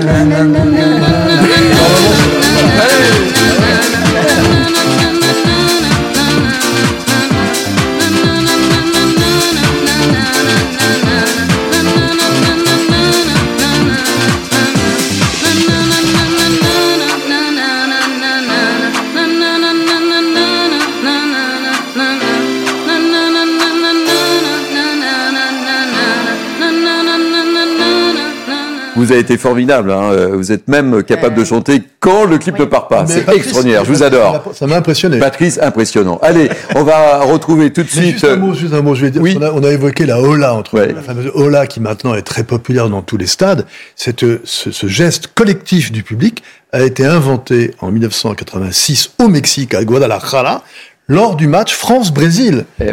France-Brésil gagné par la France. Je suis très heureux de vous avoir à nos côtés. Ah oui, on adore toutes ces anecdotes. Allez, on va retrouver tout de suite Mathilde Espinas, notre envoyée spéciale, qui était en train de danser. Je vous voyais danser, Mathilde. Ça y est, vous êtes dans le match, hein, vous. Hein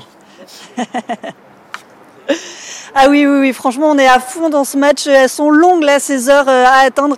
Mais forcément, énormément de plaisir aussi de vous parler de cette Coupe du Monde, de vous parler de cette équipe de France qui nous régale depuis le début de cette compétition. C'est beau à voir ce que sont en train de faire les Bleus. On repense à tous ces moments qu'on a vécu depuis que nous sommes arrivés, nous, ici, à Doha, ce forfait de Karim Benzema. On s'en souvient encore extrêmement bien. On en parlait tout à l'heure avec nos collègues. On se disait que c'était presque le moment le plus fort que l'on avait vécu jusque-là cette nuit à suivre Karim Benzema à son hôpital. Ce forfait incroyable dont le monde entier avait parlé, le ballon d'or qui avait quitté les Bleus. Et puis après, rappelez-vous aussi le premier match face à l'Australie et Lucas Hernandez qui se blesse tout de suite. Et là, on se dit, ça y est, c'est reparti. Cette malédiction qui touche les champions du monde en titre, on va la vivre aussi. L'équipe de France va être éliminée dès la phase de poule. Et bien finalement, nous voici le 18 décembre. L'équipe de France est en finale prête à réaliser un exploit historique. Vous avez certainement parlé, mais personne n'a réussi à conserver son titre de champion du monde depuis le Brésil. 58, 62, oui. L'équipe de France peut, peut écrire peut-être la plus belle page de son histoire. On attend vraiment que les joueurs se transcendent ce soir. Oui, on attend de Kylian Mbappé, mais on attend aussi de cet Antoine Griezmann qui est rayonnant depuis le début de la compétition. On attend aussi de cet Antoine de cet Olivier Giroud, pardon, qui a battu le record du nombre de buts inscrits avec les Bleus, du Loris qui a battu le record du nombre de sélections. On est forcément tous derrière les Bleus et on s'attend à vivre une très très belle soirée pour cette finale face à l'Argentine. Je sais pas si elle aura de la voix ce soir, Mathilde Espinasse, parce que comme elle est partie dès ce matin. ouais, Mathilde, je voulais juste vous dire, Merci, merci Ah mille fois parce que votre enthousiasme est juste Ah oui. magique et merci pour tout le travail que vous avez euh, effectué euh, au cours de cette euh, Coupe du Monde. Vous êtes juste magique et je tenais à vous le dire personnellement en tous les cas. Et bon match surtout, hein. Allez les Bleus Merci. Oh oui, allez les Bleus. Et Merci Patrick le dit, hein. faites attention à votre voix, vous avez encore d'autres directs. Hein. Ah, ça va, ça va. Allez, bon ça va, match ça va. On fait attention aussi. Comme l'équipe de France, on prend les dispositions. Oui, merci. Bon match, Mathilde. Oui, incroyable ce que raconte Mathilde. Ça, peut- ça- on, on est prêt à, à vivre une, une page historique pour le football, pour Didier Deschamps, pour l'équipe de France. Enfin, c'est incroyable, Quand on pense à tout ce qui s'est, en effet, ce qu'elle a évoqué d'ailleurs, ce qu'elle a énuméré, ce qui, ce qui- ce qui s'est passé, les forfaits, les blessures, les, euh, les coups durs euh, en cascade, et puis ce collectif. Mais le collectif, il vient aussi d'un état d'esprit qui est insufflé par l'entraîneur, donc Didier Deschamps, na- naturellement, communiqué par le capitaine. Le capitaine joue un rôle fondamental, il est interlocu- l'interlocuteur numéro un du sélectionneur. Euh, et, tout ça, ça communique, se communiquent entre eux. Je me souviens d'une anecdote plus ancienne. En 82, par exemple. À l'époque, c'était Michel Hidalgo qui était le sélectionneur en Espagne. Et pour bien faire, comme Michel Platini était vraiment la grande vedette euh, du moment, il, avait euh, eu l'idée de fêter son anniversaire, euh, mais vraiment de manière un peu solennelle. Donc le soir, Michel a ses 27, à 27 ans, il y a un, un énorme gâteau qui arrive avec 27 bougies, et tout va bien. Et puis le lendemain soir, dans un petit coin de la salle, à El Monico, là-bas, près de, en Castille, il y a un joueur seul dans son coin qui a mis une bougie, qui a pris son briquet et qui fait C'est aussi mon anniversaire. C'était Jean Tigana. Eh bien, on aurait pu croire qu'entre Jean Tigana et Michel Platini, ça tournerait mal à cause de ces deux célébrations Mhm. différentes. Pas du tout. Michel Platini est allé voir Tigana, ils ont parlé entre eux, et quatre ans plus tard, alors que l'équipe de France partait pour le Mexique, Tigana était en froid avec le sélectionneur. Il voulait pas y aller. Et il était à l'hôtel à Paris. Il avait mis ses quatre valises dans un taxi pour partir où? À Bordeaux. Et c'est Michel Platini qui est descendu de l'hôtel lui, lui dire Jean, tu peux pas nous faire ça. Viens avec nous au Mexique. Et ils étaient les deux meilleurs amis du monde Ah à oui, ce moment-là. Et Jean Tigana est allé au Mexique où l'équipe de France s'est très très bien comportée. Rappelez-vous ce match flamboyant contre le Brésil, qui était hallucinant dans toutes les mémoires, où euh, Fernandez, Luis Fernandez joue avec un genou, avec un pansement sur le genou gauche. Il marquera le coup franc, de- le, le- le coup de pied au but de la victoire. Et vous savez pourquoi il avait ce, ce- ce pansement? Parce qu'il avait été faire des photos dans un enclos taurin, et il avait pris la cape. Il avait voulu faire, car son grand-père était torero, était Re- René Ador, je crois, en Andalousie. Il avait voulu faire le con, en fait, devant un taureau qui était un becerro. Et le taureau, là. Et alors que les photos étaient, étaient terminées, que tout allait bien, il n'avait rien trouvé de mieux que de retourner devant le taureau, qu'il l'avait encorné. Ah, il a joué le match avec un pansement et il a marqué le but de la victoire. Allez, on va retrouver notre ami euh. Jacques euh, Vendroux. Ah, plus de lunettes de soleil, Jacques. Comment ça va? Et vous, comment ça va depuis euh, tout à l'heure? Bah, Ça va bien, je viens d'assister à un truc extraordinaire, la répétition de la Marseillaise par euh, Farah El Dibadi, El Dibadi, pardon.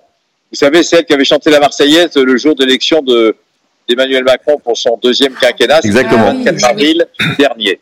Et là, elle était dans le stade, elle a répété la Marseillaise. Et croyez-moi, bon, il y avait personne, c'est, c'était magique, c'était exceptionnel. C'était rien que pour vous, en fait, Jacques. Hein Et Comment? Ce n'était rien que pour vous, en fait. Hein. On a bien compris. Bah, en en fait, elle m'a regardé, elle m'a dit tiens, je vais te chanter une petite chanson. Bah, moi, je ne savais pas que c'était la Marseillaise. Enfin, bon, non, mais sérieusement, moi j'étais là, j'ai assisté au truc. C'était fantastique et, c'est une super idée en tous les cas de d'Emmanuel Macron parce que je crois qu'il a demandé l'autorisation à la FIFA et évidemment on lui a accordé. Voilà. Bon. Et puis euh, des nouvelles des Bleus, bon, il n'y a rien de croustillant pour le moment, tout va bien. Didier Deschamps n'a pas encore décidé pour la composition de l'équipe. Messi, eh bien, il est toujours chaud comme une bouillotte. Sur les réseaux sociaux, il fait c'est ma finale, je vais gagner et que le peuple argentin ne s'inquiète surtout pas. Alors il fait chaud pour le moment, c'est un peu de vent, donc c'est une température quasiment agréable pour gagner une Coupe du Monde de football pour la France. Naïma, vous avez une question à poser à Jacques. Non, je crois qu'il a dit le prénom Farah, c'est ça? Oui. Vous savez ce que ça veut dire en arabe, Farah? Ça Jacques dire, Non. Ça veut dire joie. Donc euh, voilà, donc ce soir, ce sera la joie. Non mais, non, mais je trouve, non, mais je trouve que ça, vous voyez, euh, chan- euh, Farah El Ibani qui chante la Marseillaise ici au Qatar, c'est un symbole quelque part. Moi, je trouve ça euh, émouvant, je trouve ça euh, très beau. En plus, d'abord, c'est une merveilleuse cantatrice, mais ça, ça date pas d'aujourd'hui. En tous les cas, c'est c'est bien, c'est superbe. Voilà, c'est ce que je voulais vous dire. Merci, Jacques. Euh, vous restez Jacques. toujours, vous n'avez pas changé d'avis hein, sur le pronostic. hein, c'est toujours le même. hein. 2-0, 2-0, dont un but de, Thura- de Marcus Thuram. D'accord. Et tu as entendu parler du pronostic de Fabien Antoniente Ah oui, ça, Euh, on vous Fabien l'a pas dit. Antoniente, tu as entendu parler de son pronostic? Fabien Antoniente, que, que nous avions comme invité, a dit 4-0. Il nous invite tous si jamais il perd. Dans un super restaurant parisien. Argentin. Alors Argentin, ça, pardon. il a peut-être raison sur le score. Alors euh, Fabien a peut-être raison sur le score. Sur l'invitation, il faudra quand même bien, euh, bien qu'il confirme. hein. Comptez sur nous. Bon match, Jacques, et merci d'avoir été en direct euh, dans BD News Weekend. La France et l'Argentine donc sont toutes deux en quête d'une troisième étoile, d'une troisième victoire en Coupe du Monde de, de football. Deux équipes emmenées par des leaders hors du commun qui se connaissent par cœur puisqu'ils jouent ensemble au PSG. L'un est en fin de carrière. On en a parlé, c'est Lionel Messi. L'autre poursuit son ascension, on peut le dire. Vous êtes d'accord avec le terme on va dire fulgurante, hein. Euh, c'est Kylian Mbappé. L'affrontement sera redoutable pour les deux équipes tout à l'heure à 16h. Tous les enjeux avec Chloé Betwork et Clara Mariani. Ce soir, l'un aura le sourire et l'autre pleurera. L'un sera le roi et l'autre le dauphin.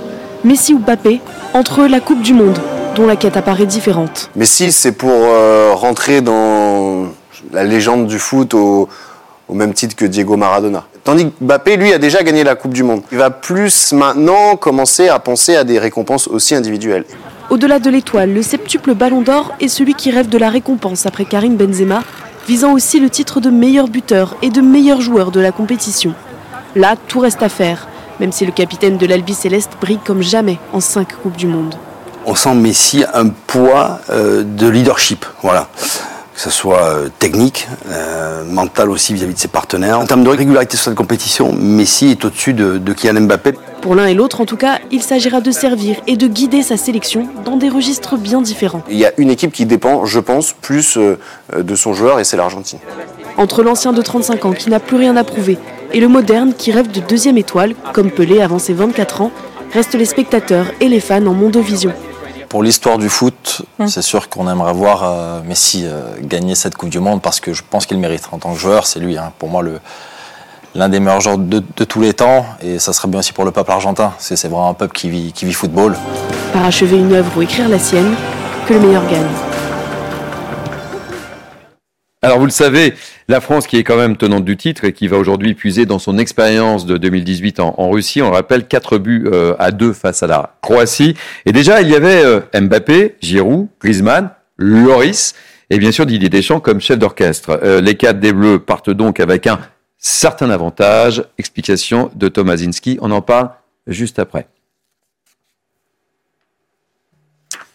On n'a pas le sujet. Bon, eh bien, écoutez, on aura le sujet dans quelques instants. Ce qui est important de dire, euh, peut-être euh, Thomas Lalande, c'est le repositionnement euh, également de, de Griezmann. De Griezmann, et, et ce, et- ce choix et cette organisation effectuée par euh, Didier Deschamps. C'est un coup de génie. Hein. Ouais, ouais, il est, il est vraiment au cœur du jeu. Il revient chercher les ballons euh, derrière, euh, au niveau de son milieu avec Rabiot et Chouameni.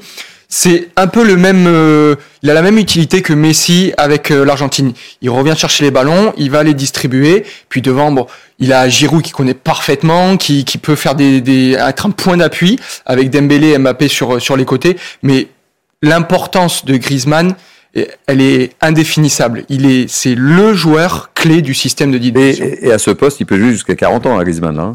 On, on le souhaite. Avec les matchs qu'il fait comme ça. euh, C'est marrant parce que c'est au détriment des buts qu'il aurait pu marquer. Oui, exactement. Mais c'est un sacrifice pour l'équipe et un bon oui. sacrifice. C'est un sport collectif, hein, le football. Il quand est pas là pour les stats, euh, Griezmann. Si, si vous lui dites, comme Olivier Giroud en 2018, tu marques zéro but, mais on est champion du monde, il signe. Ouais. Allez, euh, on, on regarde le, le sujet qui est prêt. Explication de, de justement sur cette expérience de l'équipe française. À l'approche du grand rendez-vous, l'équipe de France gère ses émotions. Les Bleus vont disputer leur deuxième finale de Coupe du Monde en 4 ans, un avantage notoire sur leur adversaire, car ils le savent parfaitement, certains matchs ne se gagnent pas uniquement balle au pied. Ce qui s'est passé à 4 ans peut nous servir de référence euh, pour ceux qui y étaient. Mais euh, on a envie de d'écrire notre propre histoire avec, avec ce groupe de joueurs, avec le staff, avec tout l'encadrement. On était un peu plus euphorique pardon, après euh, la victoire face à la Belgique en 2018. Là, il y a un peu plus de calme, un peu plus d'expérience. On se dit de, de bien récupérer et de se concentrer directement pour, euh, pour la finale. Mais je pense qu'il y a beaucoup plus d'expérience qu'en 2018 et beaucoup plus de calme. Et même si depuis, le 11 des Bleus a été renouvelé de moitié, ils sont encore 9 champions du monde à faire partie de l'aventure au Qatar. En face, seul Léo Messi a disputé la finale de 2014. Alors malgré la quasi-invincibilité des Argentins depuis 3 ans, Didier Deschamps avance l'esprit tranquille. pas de d'inquiétude, de stress. euh, L'important c'est euh, en préparant un, un tel match, euh, c'est garder la, la sérénité et une finale de Coupe du Monde encore plus.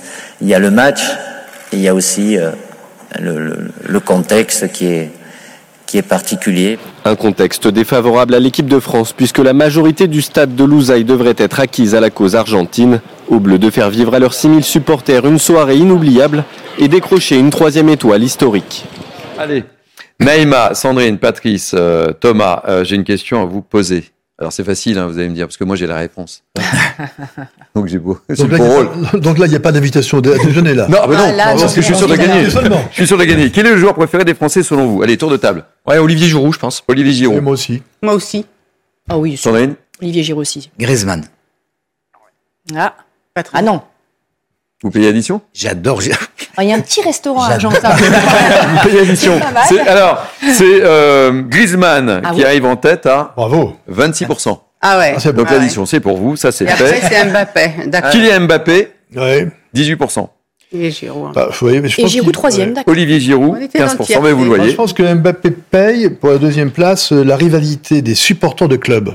Hmm. Probablement. Ah ouais, peut-être, ouais. Euh, Parce que Griezmann joue à l'Atlético Madrid, donc c'est pas pareil, alors que les supporters, par exemple, marseillais, par rapport au Paris Saint-Germain, ou d'autres clubs d'ailleurs, ne votent pas forcément pour un joueur. Ça joue dans l'inconscient. Et puis Hugo Lloris qui bat un record même de Ah bah, sélection. Hugo hein, Lloris, c'est qui, est, extraordinaire. qui est- qui est quand même Ah le oui, mur. hein. Mais le, le sondage, là, il a été fait quand? Alors, c'est un sondage qui a été fait, c'est euh, un sondage d'Oxa, euh, non, euh, Black Band pour le Figaro. Mais quand? Oui, mais quand? Il n'y a, pas- il y a pas longtemps. Attendez, si, je dois avoir la date là, quelque Ah. part. Non, je crois que vous me souvenez. de toute façon, on est Non, tous d'accord. parce qu'on- on parle- de Griezmann. Griezmann, On est d'accord, Griezmann, Voilà, il fée du logis. Bah, et- Je, vous, le glissais, c'est c'est comme ça, c'est cadeau.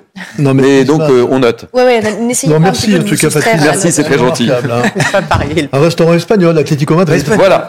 Vamonos. Euh, Est-ce qu'on a quelqu'un en, en direct de près, me dit-on? Ah, eh bien, surprise, nous avons avec nous Gervais Martel, le président charismatique de Lens. Gervais Martel, je suis ravi de vous accueillir dans le cadre de Midi News Weekend. Comment allez-vous, euh, Gervais? Pas trop stressé, la nuit a été bonne, euh, tout se passe bien? Tout se passe bien, on est en attente là, et avec beaucoup de beaucoup d'envie, beaucoup d'espoir. Bon, quel regard portez-vous euh, Parce que votre regard est toujours très avisé sur cette équipe de France et le parcours de l'équipe de Didier Deschamps? Bah, écoutez, c'est un, un parcours qui, je vais peut-être surprendre un peu les gens, mais qui, qui est surprenant parce qu'au départ, a tout, beaucoup de gens étaient négatifs, des blessés, des, des absents, euh, et donc on n'était pas euh, totalement, je dirais, euphorique par rapport à cette Coupe du Monde. Aujourd'hui, c'est clair et net, on est en finale. Déjà, c'est une Coupe du Monde qui est réussie. Et de quelle manière? Parce qu'on a éliminé quand même euh, l'Angleterre, qui était quand même l'épouvantail de cette Coupe du Monde, et on a réussi à faire face aussi euh, au niveau des, des demi. Euh, je pense qu'on est présent et je pense qu'on est, on est dans le match, comme on dit. hein. Quelle est la plus belle surprise pour vous là au cours de, de ce parcours de l'équipe de France? Hormis le parcours évidemment, mais que- qu'est-ce qui vous a surpris? Qu'est-ce qui vous a marqué, Gervais? Écoutez, ce qui m'a marqué, c'est que on a senti vraiment une équipe.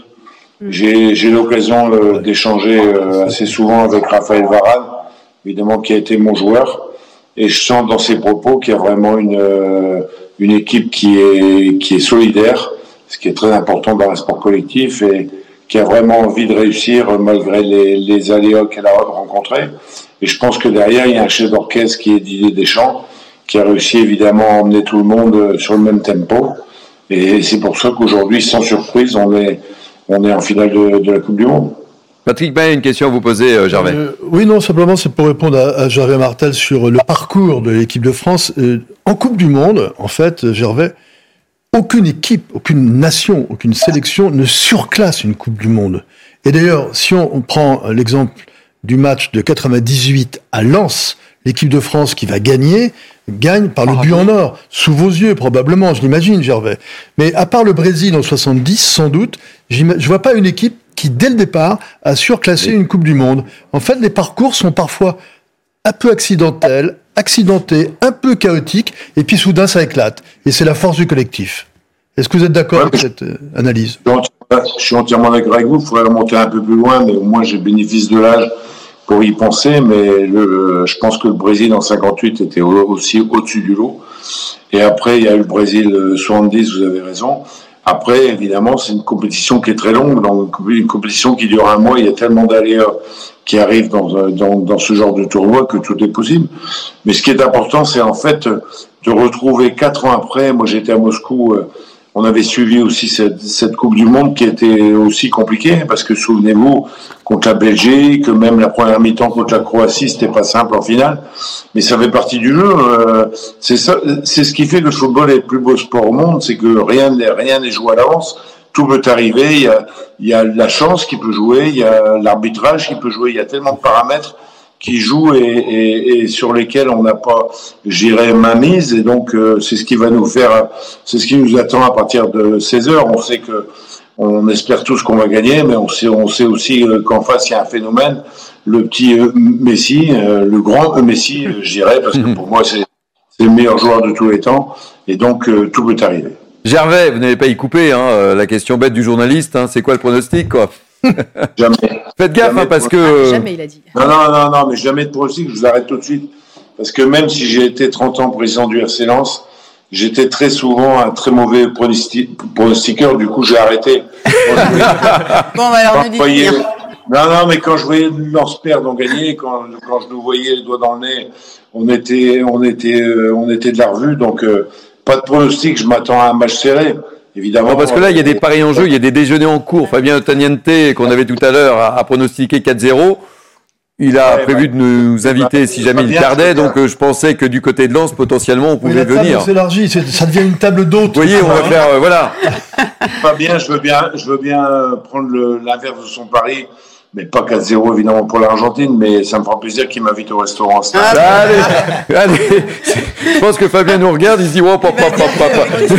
On était 6, et l'addition va être de plus en plus lourde hein, pour Fabien. hein. Merci Gervais, en tous les cas, c'était très sympa de, de vous avoir. Bon match en tous les cas, bon match, et, et merci d'être intervenu dans Mini News Weekend. Je vous en prie, bonne journée, au revoir. Bonne journée. J'ai une question à vous poser, Thierry. Oui. Imaginons que Fabien Antoniette ait raison.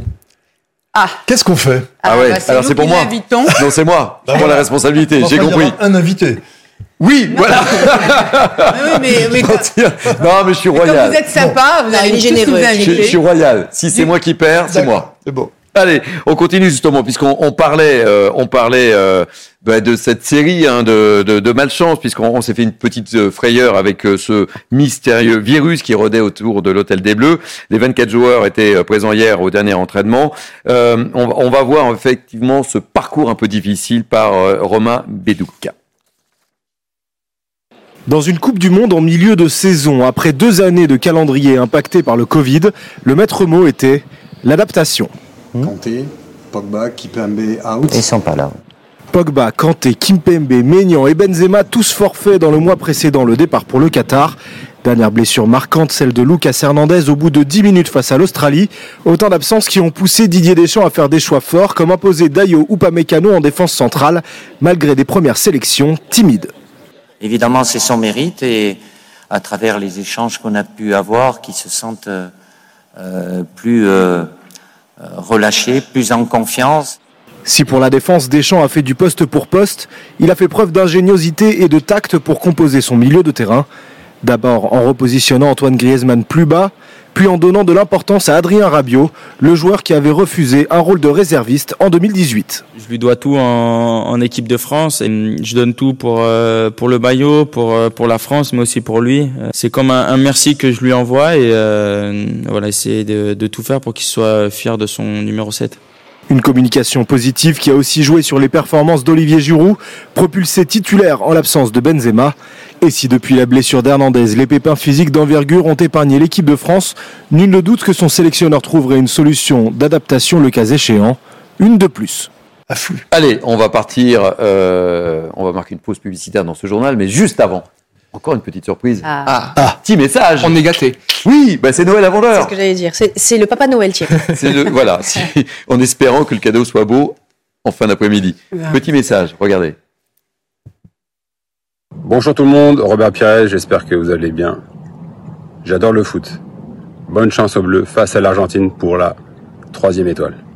Ciao. Voilà, c'était Robert Pires, qu'on connaît bien. Grand joueur. Grand joueur. Champion du monde 98. Champion du monde 98. Champion d'Europe aussi. Avec Arsenal. Arsenal, grand. Vous savez, on va marquer une pause dans ce journal. On va se retrouver dans quelques instants pour la deuxième partie, la dernière ligne droite de Mini News Weekend, avec plein d'autres surprises aussi dans le cadre de ce journal un peu particulier. Allez les bleus. oui, ça.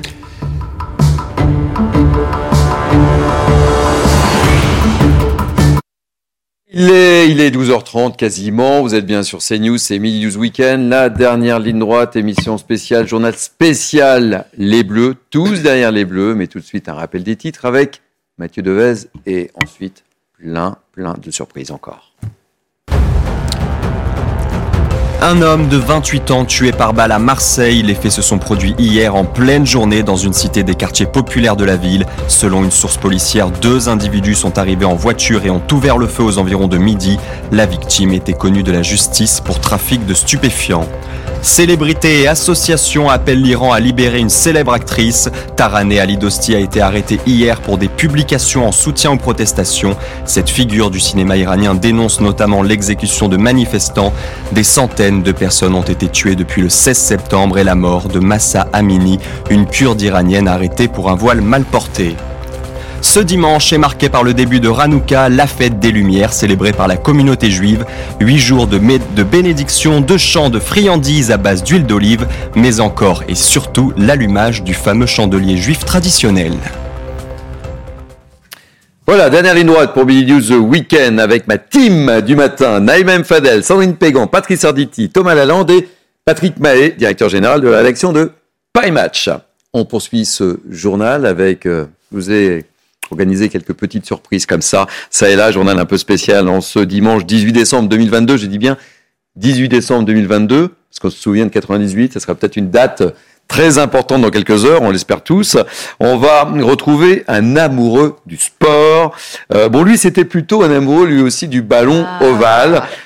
Vous voyez qui je veux Max. dire Ah, mais on le voit Ça, c'est autre chose. On le voit Max Guazzini, ancien président mythique du Stade français, homme de radio aussi. Comment ça va, Max Guazzini Ça va très bien et j'espère que vous entendez. On entend bien les chiens derrière. hein. Ils sont déjà... euh, ils- les chiens sont bien partis, là. hein. Je suis désolé, je peux rien faire là. Ils disent allez les bleus, hein, c'est ça, je crois. hein. Pardon? Ils disent allez les bleus, vos chiens, c'est ça Tout à fait. Tout à fait. Ils vous ont entendu, euh, ils ont manifesté leur joie. Bon, comment ça va, Max? Comment vous sentez ce, ce match?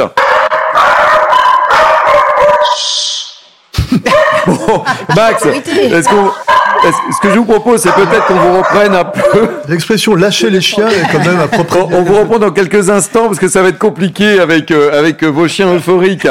Euh, si vous pouvez potentiellement. Bon, euh, petit tour de plateau, mon cher, euh, mon cher Thomas.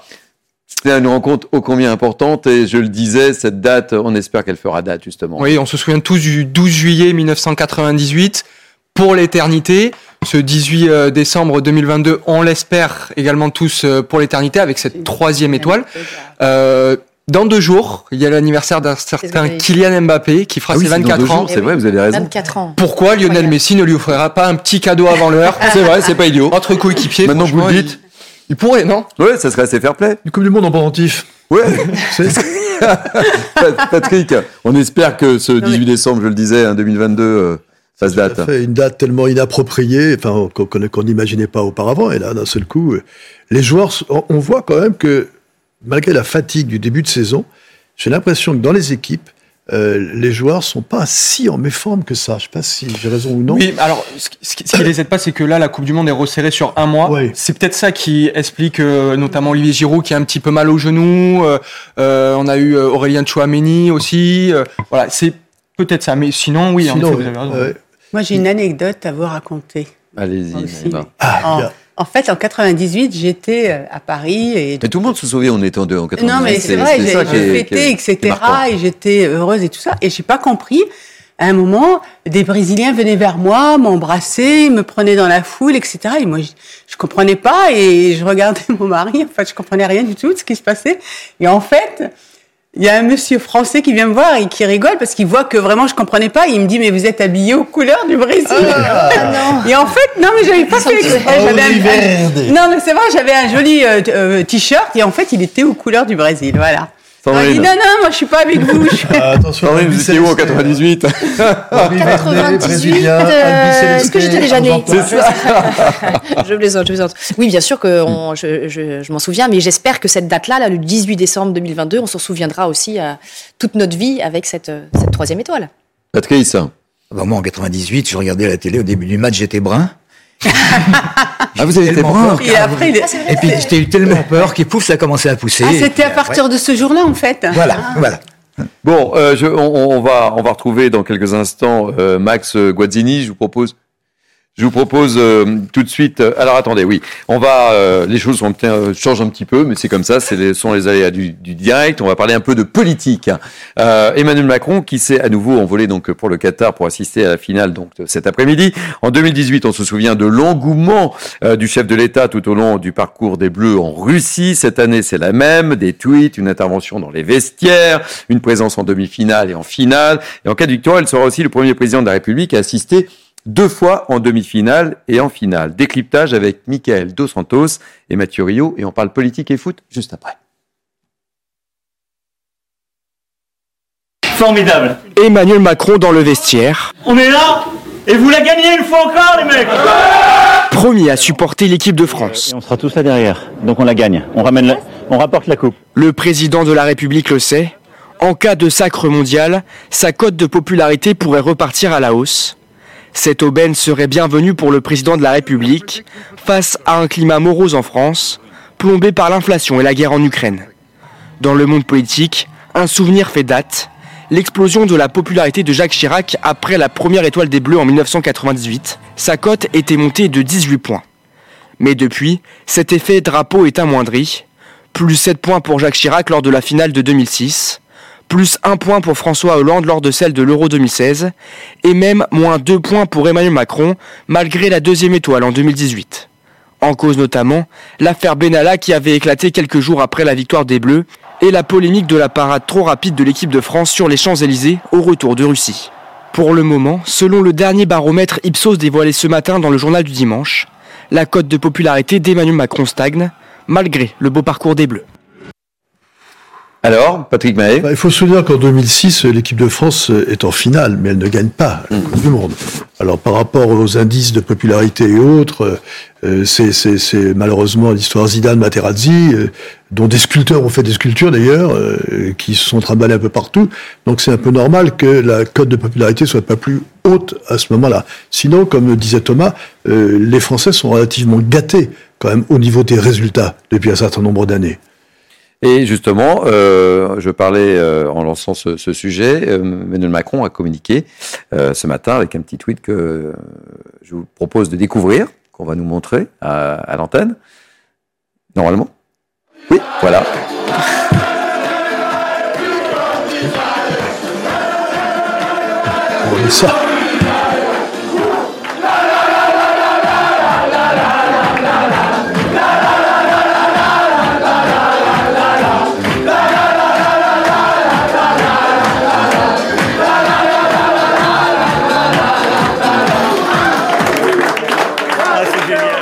Voilà, ça c'était la communication d'Emmanuel Macron. Et bonne nouvelle, nous sommes avec Max Guazzini.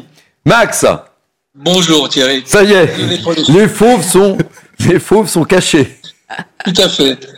Bon Max, euh, on voit, on, est dans un esprit, un esprit festif et, et vous avec le Stade français, vous avez su créer cette ambiance. On espère revivre ça. Oui, d'ailleurs, euh, Freecom Design et, la, et la musique de l'équipe de France de rugby, comme à Will Survive, était celle du Stade français. Mais peu importe, j'espère que ça va porter chance. Moi, franchement, je pas en dire favori sur ce match. Ça me fait un peu peur parce que les Argentins, vous savez, sont des gagneurs. Ils vont pas lâcher le morceau comme ça. Il va, il va falloir être très très très vigilant, je crois, parce que être favori, c'est une chose, mais une finale, c'est une finale. Et il va falloir faire attention. Alors on est tous derrière les Bleus, derrière notre drapeau français, derrière la France. C'est un honneur de soutenir l'équipe de France. Bon, mais soyons lucides. C'est vrai, il a raison. Mais, il a raison. Vous connaissez bien le sport, euh, Max. Comment euh, jugez-vous le parcours de cette équipe de France? On l'a évoqué tout à l'heure. euh, ça commençait mal hein, au départ, avec pas mal de blessés. Euh, Didier Deschamps a dû reconstituer euh, une équipe, euh, déplacer Griezmann. On l'a évoqué tout à l'heure avec Thomas Lalande, qui est présent à, à mes côtés. Euh, il était magique, euh, Didier Deschamps là. hein. Didier Deschamps, moi je le connais personnellement puisqu'il avait une maison, il était voisin. Euh, lorsque j'avais une maison à Cassis, c'est quelqu'un d'extraordinaire. Et ce qu'il a fait avec l'équipe de France, c'est extraordinaire. Donc, euh, et j'espère que ce soir on aura une troisième étoile. Maintenant, vous savez, euh, je connais aussi les Argentins. Euh, ça va pas être facile, vous verrez. Et la victoire n'en sera que plus belle parce qu'on va gagner cette Coupe du Monde. On est tous derrière les Bleus et c'est merveilleux. Et l'équipe qu'il a fait, ben, il y fait, vous savez, vous faites une équipe, c'est avec euh, les blessés, les gens qui sont plus ou moins en forme, hein, il, fait, il, fait, il fait le mieux, quoi. Il connaît son métier. Euh, vous n'avez pas échappé au pronostic. Faites attention, il y a un repas à la clé. Hein. Bah, je dirais euh, 3-1. 3-1 Ben, c'est généreux, Max. Ah oui. Non, mais il faut être supporter, il faut être supporter aussi. Ah, mais c'est Voilà. généreux, Max, ça, c'est généreux. Mais où, où Max Gosini a raison, c'est que ég- également en rugby, on sait à quel point les matchs France-Argentine sont disputés, très disputés, avec beaucoup d'acharnement. Il y a toujours beaucoup d'acharnement. Max est mieux passé que moi pour en parler côté rugby. On avait perdu d'ailleurs le premier match de la Coupe du Monde euh, lorsqu'elle était organisée en France la dernière fois. C'était un France-Argentine. On avait perdu au Stade de France. Donc, les Argentins, euh, vous savez, ils sont très très patriotes. Ils sont hystériques avec leur maillot, donc il faut faire attention. Nous aussi, on est hystériques, bien sûr, mais ils le sont aussi. Bon, Max, merci en tous les cas. Euh, je vous demande pas ce que vous faites à 16h, évidemment. Hein. Ben, je regarderai le match. Et tu sais, Max, actuellement, j'ai reçu des photos du Qatar de notre envoyé spécial là-bas. Les Argentins affluent déjà en masse sur le stade, et y compris ceux qui n'ont pas de billets, et ils sont nombreux à pas en avoir. M'écrit notre Ah oui. correspondant Loïc Grasset. Je connais les Argentins. Je connais les Argentins.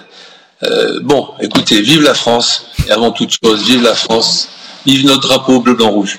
Merci en tous les cas. J'étais très très heureux de vous avoir en, en- en direct. Ah, Naïma. Je- Non, non. Naïma. c'est- bon, Oui. Bonjour Max, mais c'était pas par rapport à une question à Max, mais je voulais juste faire une réflexion par rapport au tweet du président de la République et je trouve vraiment très très bien qu'il soit, se soit rendu au Qatar pour euh, pour soutenir notre euh, équipe. C'est un signe fort qui a été donné et c'est un signe fort qui a donné à tous ces esprits grincheux qui ont justement appelé au boycott. Moi, je pense qu'il y a le temps du sport, il ne faut pas le politiser, et après, il y a le temps de discussion autour de choses qui peuvent ne pas nous plaire par rapport à, des, euh, à, des pays euh, comme le, le Qatar. Et je trouve vraiment regrettable que cette Coupe du Monde ait été prise en otage par notamment des villes qui n'ont pas souhaité par idéologie Oui, on l'a évoqué hier, oui. les matchs et donc qui ont, qui ont vraiment euh, les habitants, vous savez, je vais vous dire, les Français, ils avaient envie de moments de bonheur, de pause dans cette situation, dans ces conditions où on a des problématiques socio-économiques, on a des problématiques liées à l'énergie, etc. On avait envie de ces moments de liesse et de bonheur. Et c'est dommage, encore une fois, qu'on les a pris, qu'on les ait pris en otage. Max, avant, que, avant de vous remercier, euh, vous pensez quoi de cette attitude de certains élus qui ont décidé de boycotter? Il y a certains élus qui avaient décidé de boycotter et qui se sont ravisés aussi. Hein. Oui, mais il faut comprendre qu'effectivement, euh, le Qatar, euh, bon, il y a quelques problèmes, on les connaît tous. Bon, maintenant, il y a un engouement, on est derrière l'équipe de France. On va oublier aujourd'hui tout ce qui se passe au Qatar et soutenir l'équipe de France. Voilà, donc on va pas faire de. Moi, je suis contre la politique dans le sport, cela dit. Mmh. Donc, à chacun sa place. Voilà. Patrick, Patrick euh, D'abord, je, je voulais souligner que euh, les appels au boycott, au boycottage, ne sont pas nouveaux. Euh, on a connu en 78, avant la Coupe du Monde en Argentine, Simone Signoret, Maurice Clavel, Claude Monceron, qui avaient fait des appels au boycott. Et il y avait eu, et, et Platini me l'avait raconté, des lettres anonymes, des menaces de mort sur des joueurs. Il y a eu un enlèvement de Michel Hidalgo à Saint-Savin, en Gironde, là où il habitait par... Il avait réussi d'ailleurs, Hidalgo, à désarmer euh, la personne qui le menaçait d'une arme euh, en 78. Et je me souviens d'un éditorial dans le même esprit que ce que vous venez de dire du Figaro de Guy Lagor, c'est l'époque, un ancien grand champion d'athlétisme, sur justement cette, cette, cette, confusion entre Mm. le sport, les pays où on peut aller, les pays où on peut pas aller. Il évoquait à l'époque la RDA, la Tchécoslovaquie, l'URSS, Cuba, etc. On n'en sortait plus. Max, merci en tous les cas, encore une fois. Merci et bon match à tout le monde. et bon match à vous. Merci Max. Allez, on va reprendre le, le cours de ce journal, euh, puisqu'on parlait d'Emmanuel Macron, dernier baromètre IFOP de l'année, puisqu'on parlait de sondage. Macron, Emmanuel Macron voit sa cote de satisfaction progresser de 1 point, 36%, sa première hausse depuis août. Je sais pas si c'est fait du foot ou pas. Euh, Elisabeth Borne compte, elle, autant de satisfaits que le mois dernier, 36%, mais plus 4% de mécontents et plus 6% de très mécontents. Euh, le budget 2023 de l'État définitivement euh, adopté dans un hémicycle peu fourni hier. Peut-être que nos députés se préparaient euh, au match de cet après-midi. Et ce, au bout du dixième 49.3 en Oui, deux mois. Parmi les mesures phares, un bouclier tarifaire pour contenir à 15% la hausse des prix de l'énergie. Pour la NUPES, ce budget ne répond ni à l'urgence sociale, ni écologique. Un mot d'Ukraine, euh, nouvelle frappe russe meurtrière en Ukraine, bilan au moins 5 morts et 15 blessés. Les régions centrales de Dnipropetrovsk, et c'est pas facile à dire, et les de Kherson ont été visées hier. Un centre gériatrique a également été touché, mais sans faire de victimes. Selon Kiev, la Russie poursuit son offensive en direction de Bakhmut. Dans le Poitou, la ville de Niort, nouvelle plaque tournante du trafic de cocaïne en provenance de Guyane, la commune est devenue le nouveau point de chute des mules, ce qu'on appelle des mules. Ce sont ces personnes qui intègrent de la drogue pour la transporter. Reportage d'Alexis Vallée. Cette opération de contrôle est loin d'être anodine. Ce jeune Guyanais a attiré l'attention des douaniers. Arrivé le matin même à Paris, il a surtransporté des affaires pour son frère. Mais les douaniers le suspectent de dissimuler des stupéfiants. À Niort, il y a une forte communauté euh, sur une hameau guyanaise. Donc, euh, depuis le début de l'année, nous avons effectué euh, plusieurs saisies de, de cocaïne sur des personnes originaires de ces régions-là. L'homme est emmené dans une salle pour être interrogé. Et très vite, le ton monte. Pas besoin de savoir mes fouilles, il n'y a rien. vous parlez autrement. Mais si je parle mal, il n'y a quoi Il y a quoi Ça s'appelle le respect. Niort est devenu une plaque tournante du trafic de cocaïne en France. Les trafiquants sont accueillis sur place par des proches qui les aident à expulser la marchandise qu'ils ont ingérée au départ de la Guyane. Et de ce fait, on se dirige vers l'hôpital, euh, qui est pas loin, pour, euh, pour faire des examens médicaux. Euh, l'e- L'examen radiographique est sans appel, on voit tout de suite les, les ovules ingérés, ce qui fait qu'elles sont automatiquement placées en retenue douanière pour la suite des investigations. Selon le parquet de Niort, ce trafic impacte lourdement la ville. Déjà neuf affaires depuis le début de l'année. Petite réaction peut-être, Patrice Ça, ça fait des années que ça dure. Alors, lorsqu'on parlait de la Guyane, c'est surtout l'ancienne Guyane néerlandaise. Le- le- les produits qui sont beaucoup moins chers proviennent du Suriname. Et, et- et il n'y a pas que Niort. Bon, c'est vrai, on, on dit plateforme maintenant, mais il y a d'autres villes qui sont concernées. Je les avais notées. Il y a Reims, euh, il y a Cambrai, il y a Dijon, il y a Angers et puis Nantes. Oui, mais ce qui est différent maintenant, c'est qu'en fait, on se rend compte qu'après avoir impacté les grandes villes de France, maintenant, c'est les villes moyennes où s'enracine le, le- le trafic de stupéfiants. Mais il faut quand même souligner aussi, et ça c'est important, parce que pour le coup, en tant qu'avocat pénaliste, je le vois, il y a une vraie lutte des douaniers pour justement euh, contre ces trafics de stupéfiants. Et d'ailleurs, il y a encore deux jours dans les Landes, ils ont saisi plus de 500 kilos euh, de cocaïne. Donc voilà, donc véritablement, il y, a une, il y a une densité au niveau de la lutte, et ça, c'est euh, c'est véritablement à souligner. Allez, avant les fêtes, c'est le grand rush dans les plateformes de distribution de colis. Elles prennent des allures de fourmilière pour que tout soit livré en temps et en heure à l'approche de Noël. Reportage au sein de la Poste à Nantes où l'on travaille de 4 heures du matin jusqu'à 21h le soir. C'est un reportage de Michael Chailloux. C'est la journée la plus intense de l'année pour cette plateforme de la Poste située au nord de Nantes. 22 000 colis à distribuer aujourd'hui au lieu de 11 000 en temps normal. Mais le grand rush a débuté il y a déjà presque un mois. C'est une période qui s'échelonne entre euh, le Black Friday et le 24 décembre. C'est une période qui se caractérise par une augmentation de 60% euh, de, nos colis livrés. hein. Et c'est une période cruciale pour nos clients parce que ça représente 20 à 25% de leur chiffre d'affaires. Pour l'occasion, les équipes sont renforcées par une quarantaine d'intérimaires. Ici, pas d'emballage standard, c'est la spécificité de la Poste. On prend en charge tout type de colis, quelle que soit sa forme. On peut avoir de l'objet cylindrique, de l'objet plat, de l'objet encombrant, volumineux, jusqu'à 30 kg. Départ de la plateforme, direction le bureau principal du centre-ville de Nantes. La nouveauté depuis octobre, ce sont ces quatre vélos cargo électriques qui assurent la livraison dans l'hypercentre. Aujourd'hui, on part à environ 150 colis euh, par personne euh, pour un poids moyen d'environ 100 kg. On ne peut pas dépasser 120 kg euh, de charge. Et vous allez faire combien de tours? Entre 2 et 3, suivant l'organisation de chacun. En 2022, la Poste a livré 480 millions de colis en France. Elle envisage d'en distribuer 1 milliard par an à partir de 2030.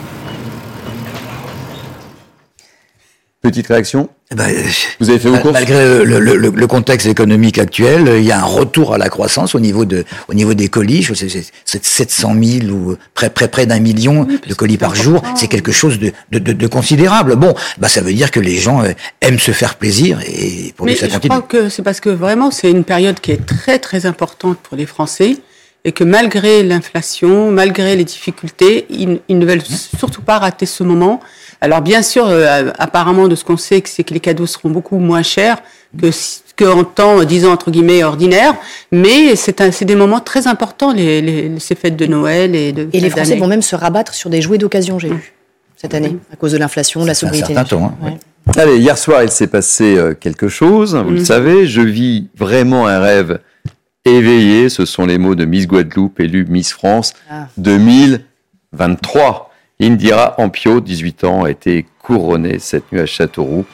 Elle était euh, choisie à 50, 50 par les téléspectateurs de TF1 et par un jury de 7 personnalités présidé par l'acteur Francis Huster. C'était un grand fan des Bleus. Oui, c'est un grand fan des Bleus. Il est amoureux du football. Qui a joué avec le Variété Club de France, les Pauline Musclé, avec Belmondo, avec, avec Jacques Vendroux. Voilà, Francis Huster. Bon, euh, on va. euh, J'avais prévu une petite surprise, donc je ne sais pas si ça va marcher ou pas. Mais normalement, ça devrait pouvoir marcher. Donc, je vais gagner un petit peu de temps et vous montrer également euh, cette image euh, très sympathique euh, des supporters et des supportrices français. On va aller où? Non, au Moulin Rouge. Moulin Rouge. Ah, Au Moulin Rouge. c'était prévisible.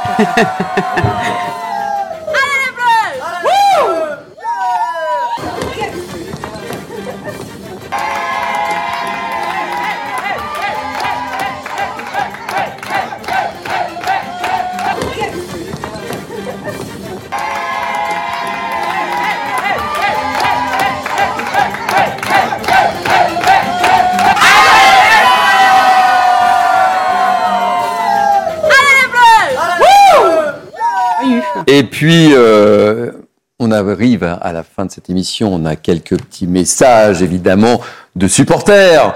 Euh, vous allez voir, on va les découvrir. Je ne vous dire rien. Euh, petit message tout de suite. Vous me connaissez, j'adore le foot. Alors bonne chance aux Bleus contre l'Argentine pour la troisième étoile. Bonjour à tous, vous me connaissez, Gilles Moreton, j'adore et je suis passionné de foot. Bonne chance aux Bleus contre l'Argentine et merde pour la troisième étoile. Voilà, Super. des petits messages sympathiques. Je ne sais pas, euh, on me dit en régie ou pas. La dernière surprise, ça va arriver dans quelques instants. Donc je ne peux pas me permettre de. C'est bon? Allez, voilà, c'est la petite surprise. Ce sont les aléas du direct, évidemment. Vous avez vu cette émission comme elle se construit depuis deux heures. Je vous avais promis plein de surprises. Il m'avait promis d'ailleurs d'être avec nous pour terminer cette émission si les Français allaient en finale. Mesdames et messieurs, Gilbert Montagnier, pour vous. Ah, génial. Comment ça va, Gilbert?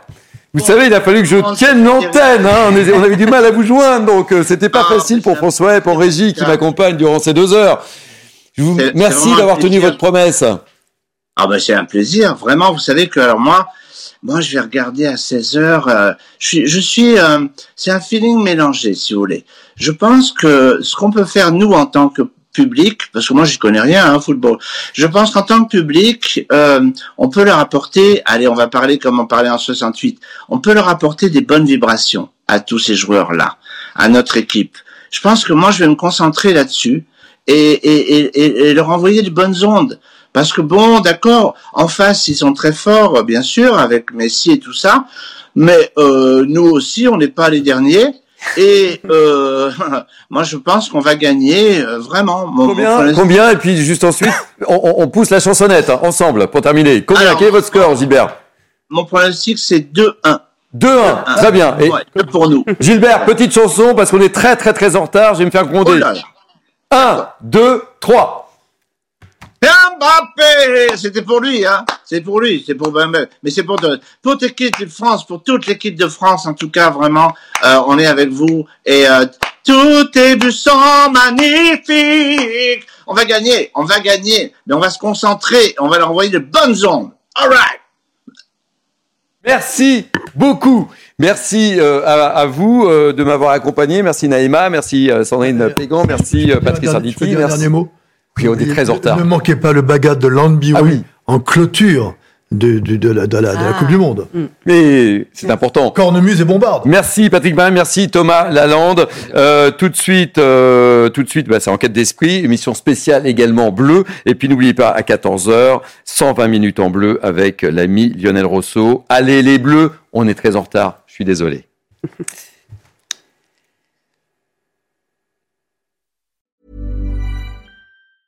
Even when we're on a budget, we still deserve nice things. Quince is a place to scoop up stunning high-end goods for 50 to 80% less than similar brands. They have buttery soft cashmere sweaters starting at $50, luxurious Italian leather bags, and so much more. Plus, Quince only works with factories that use safe, ethical, and responsible manufacturing.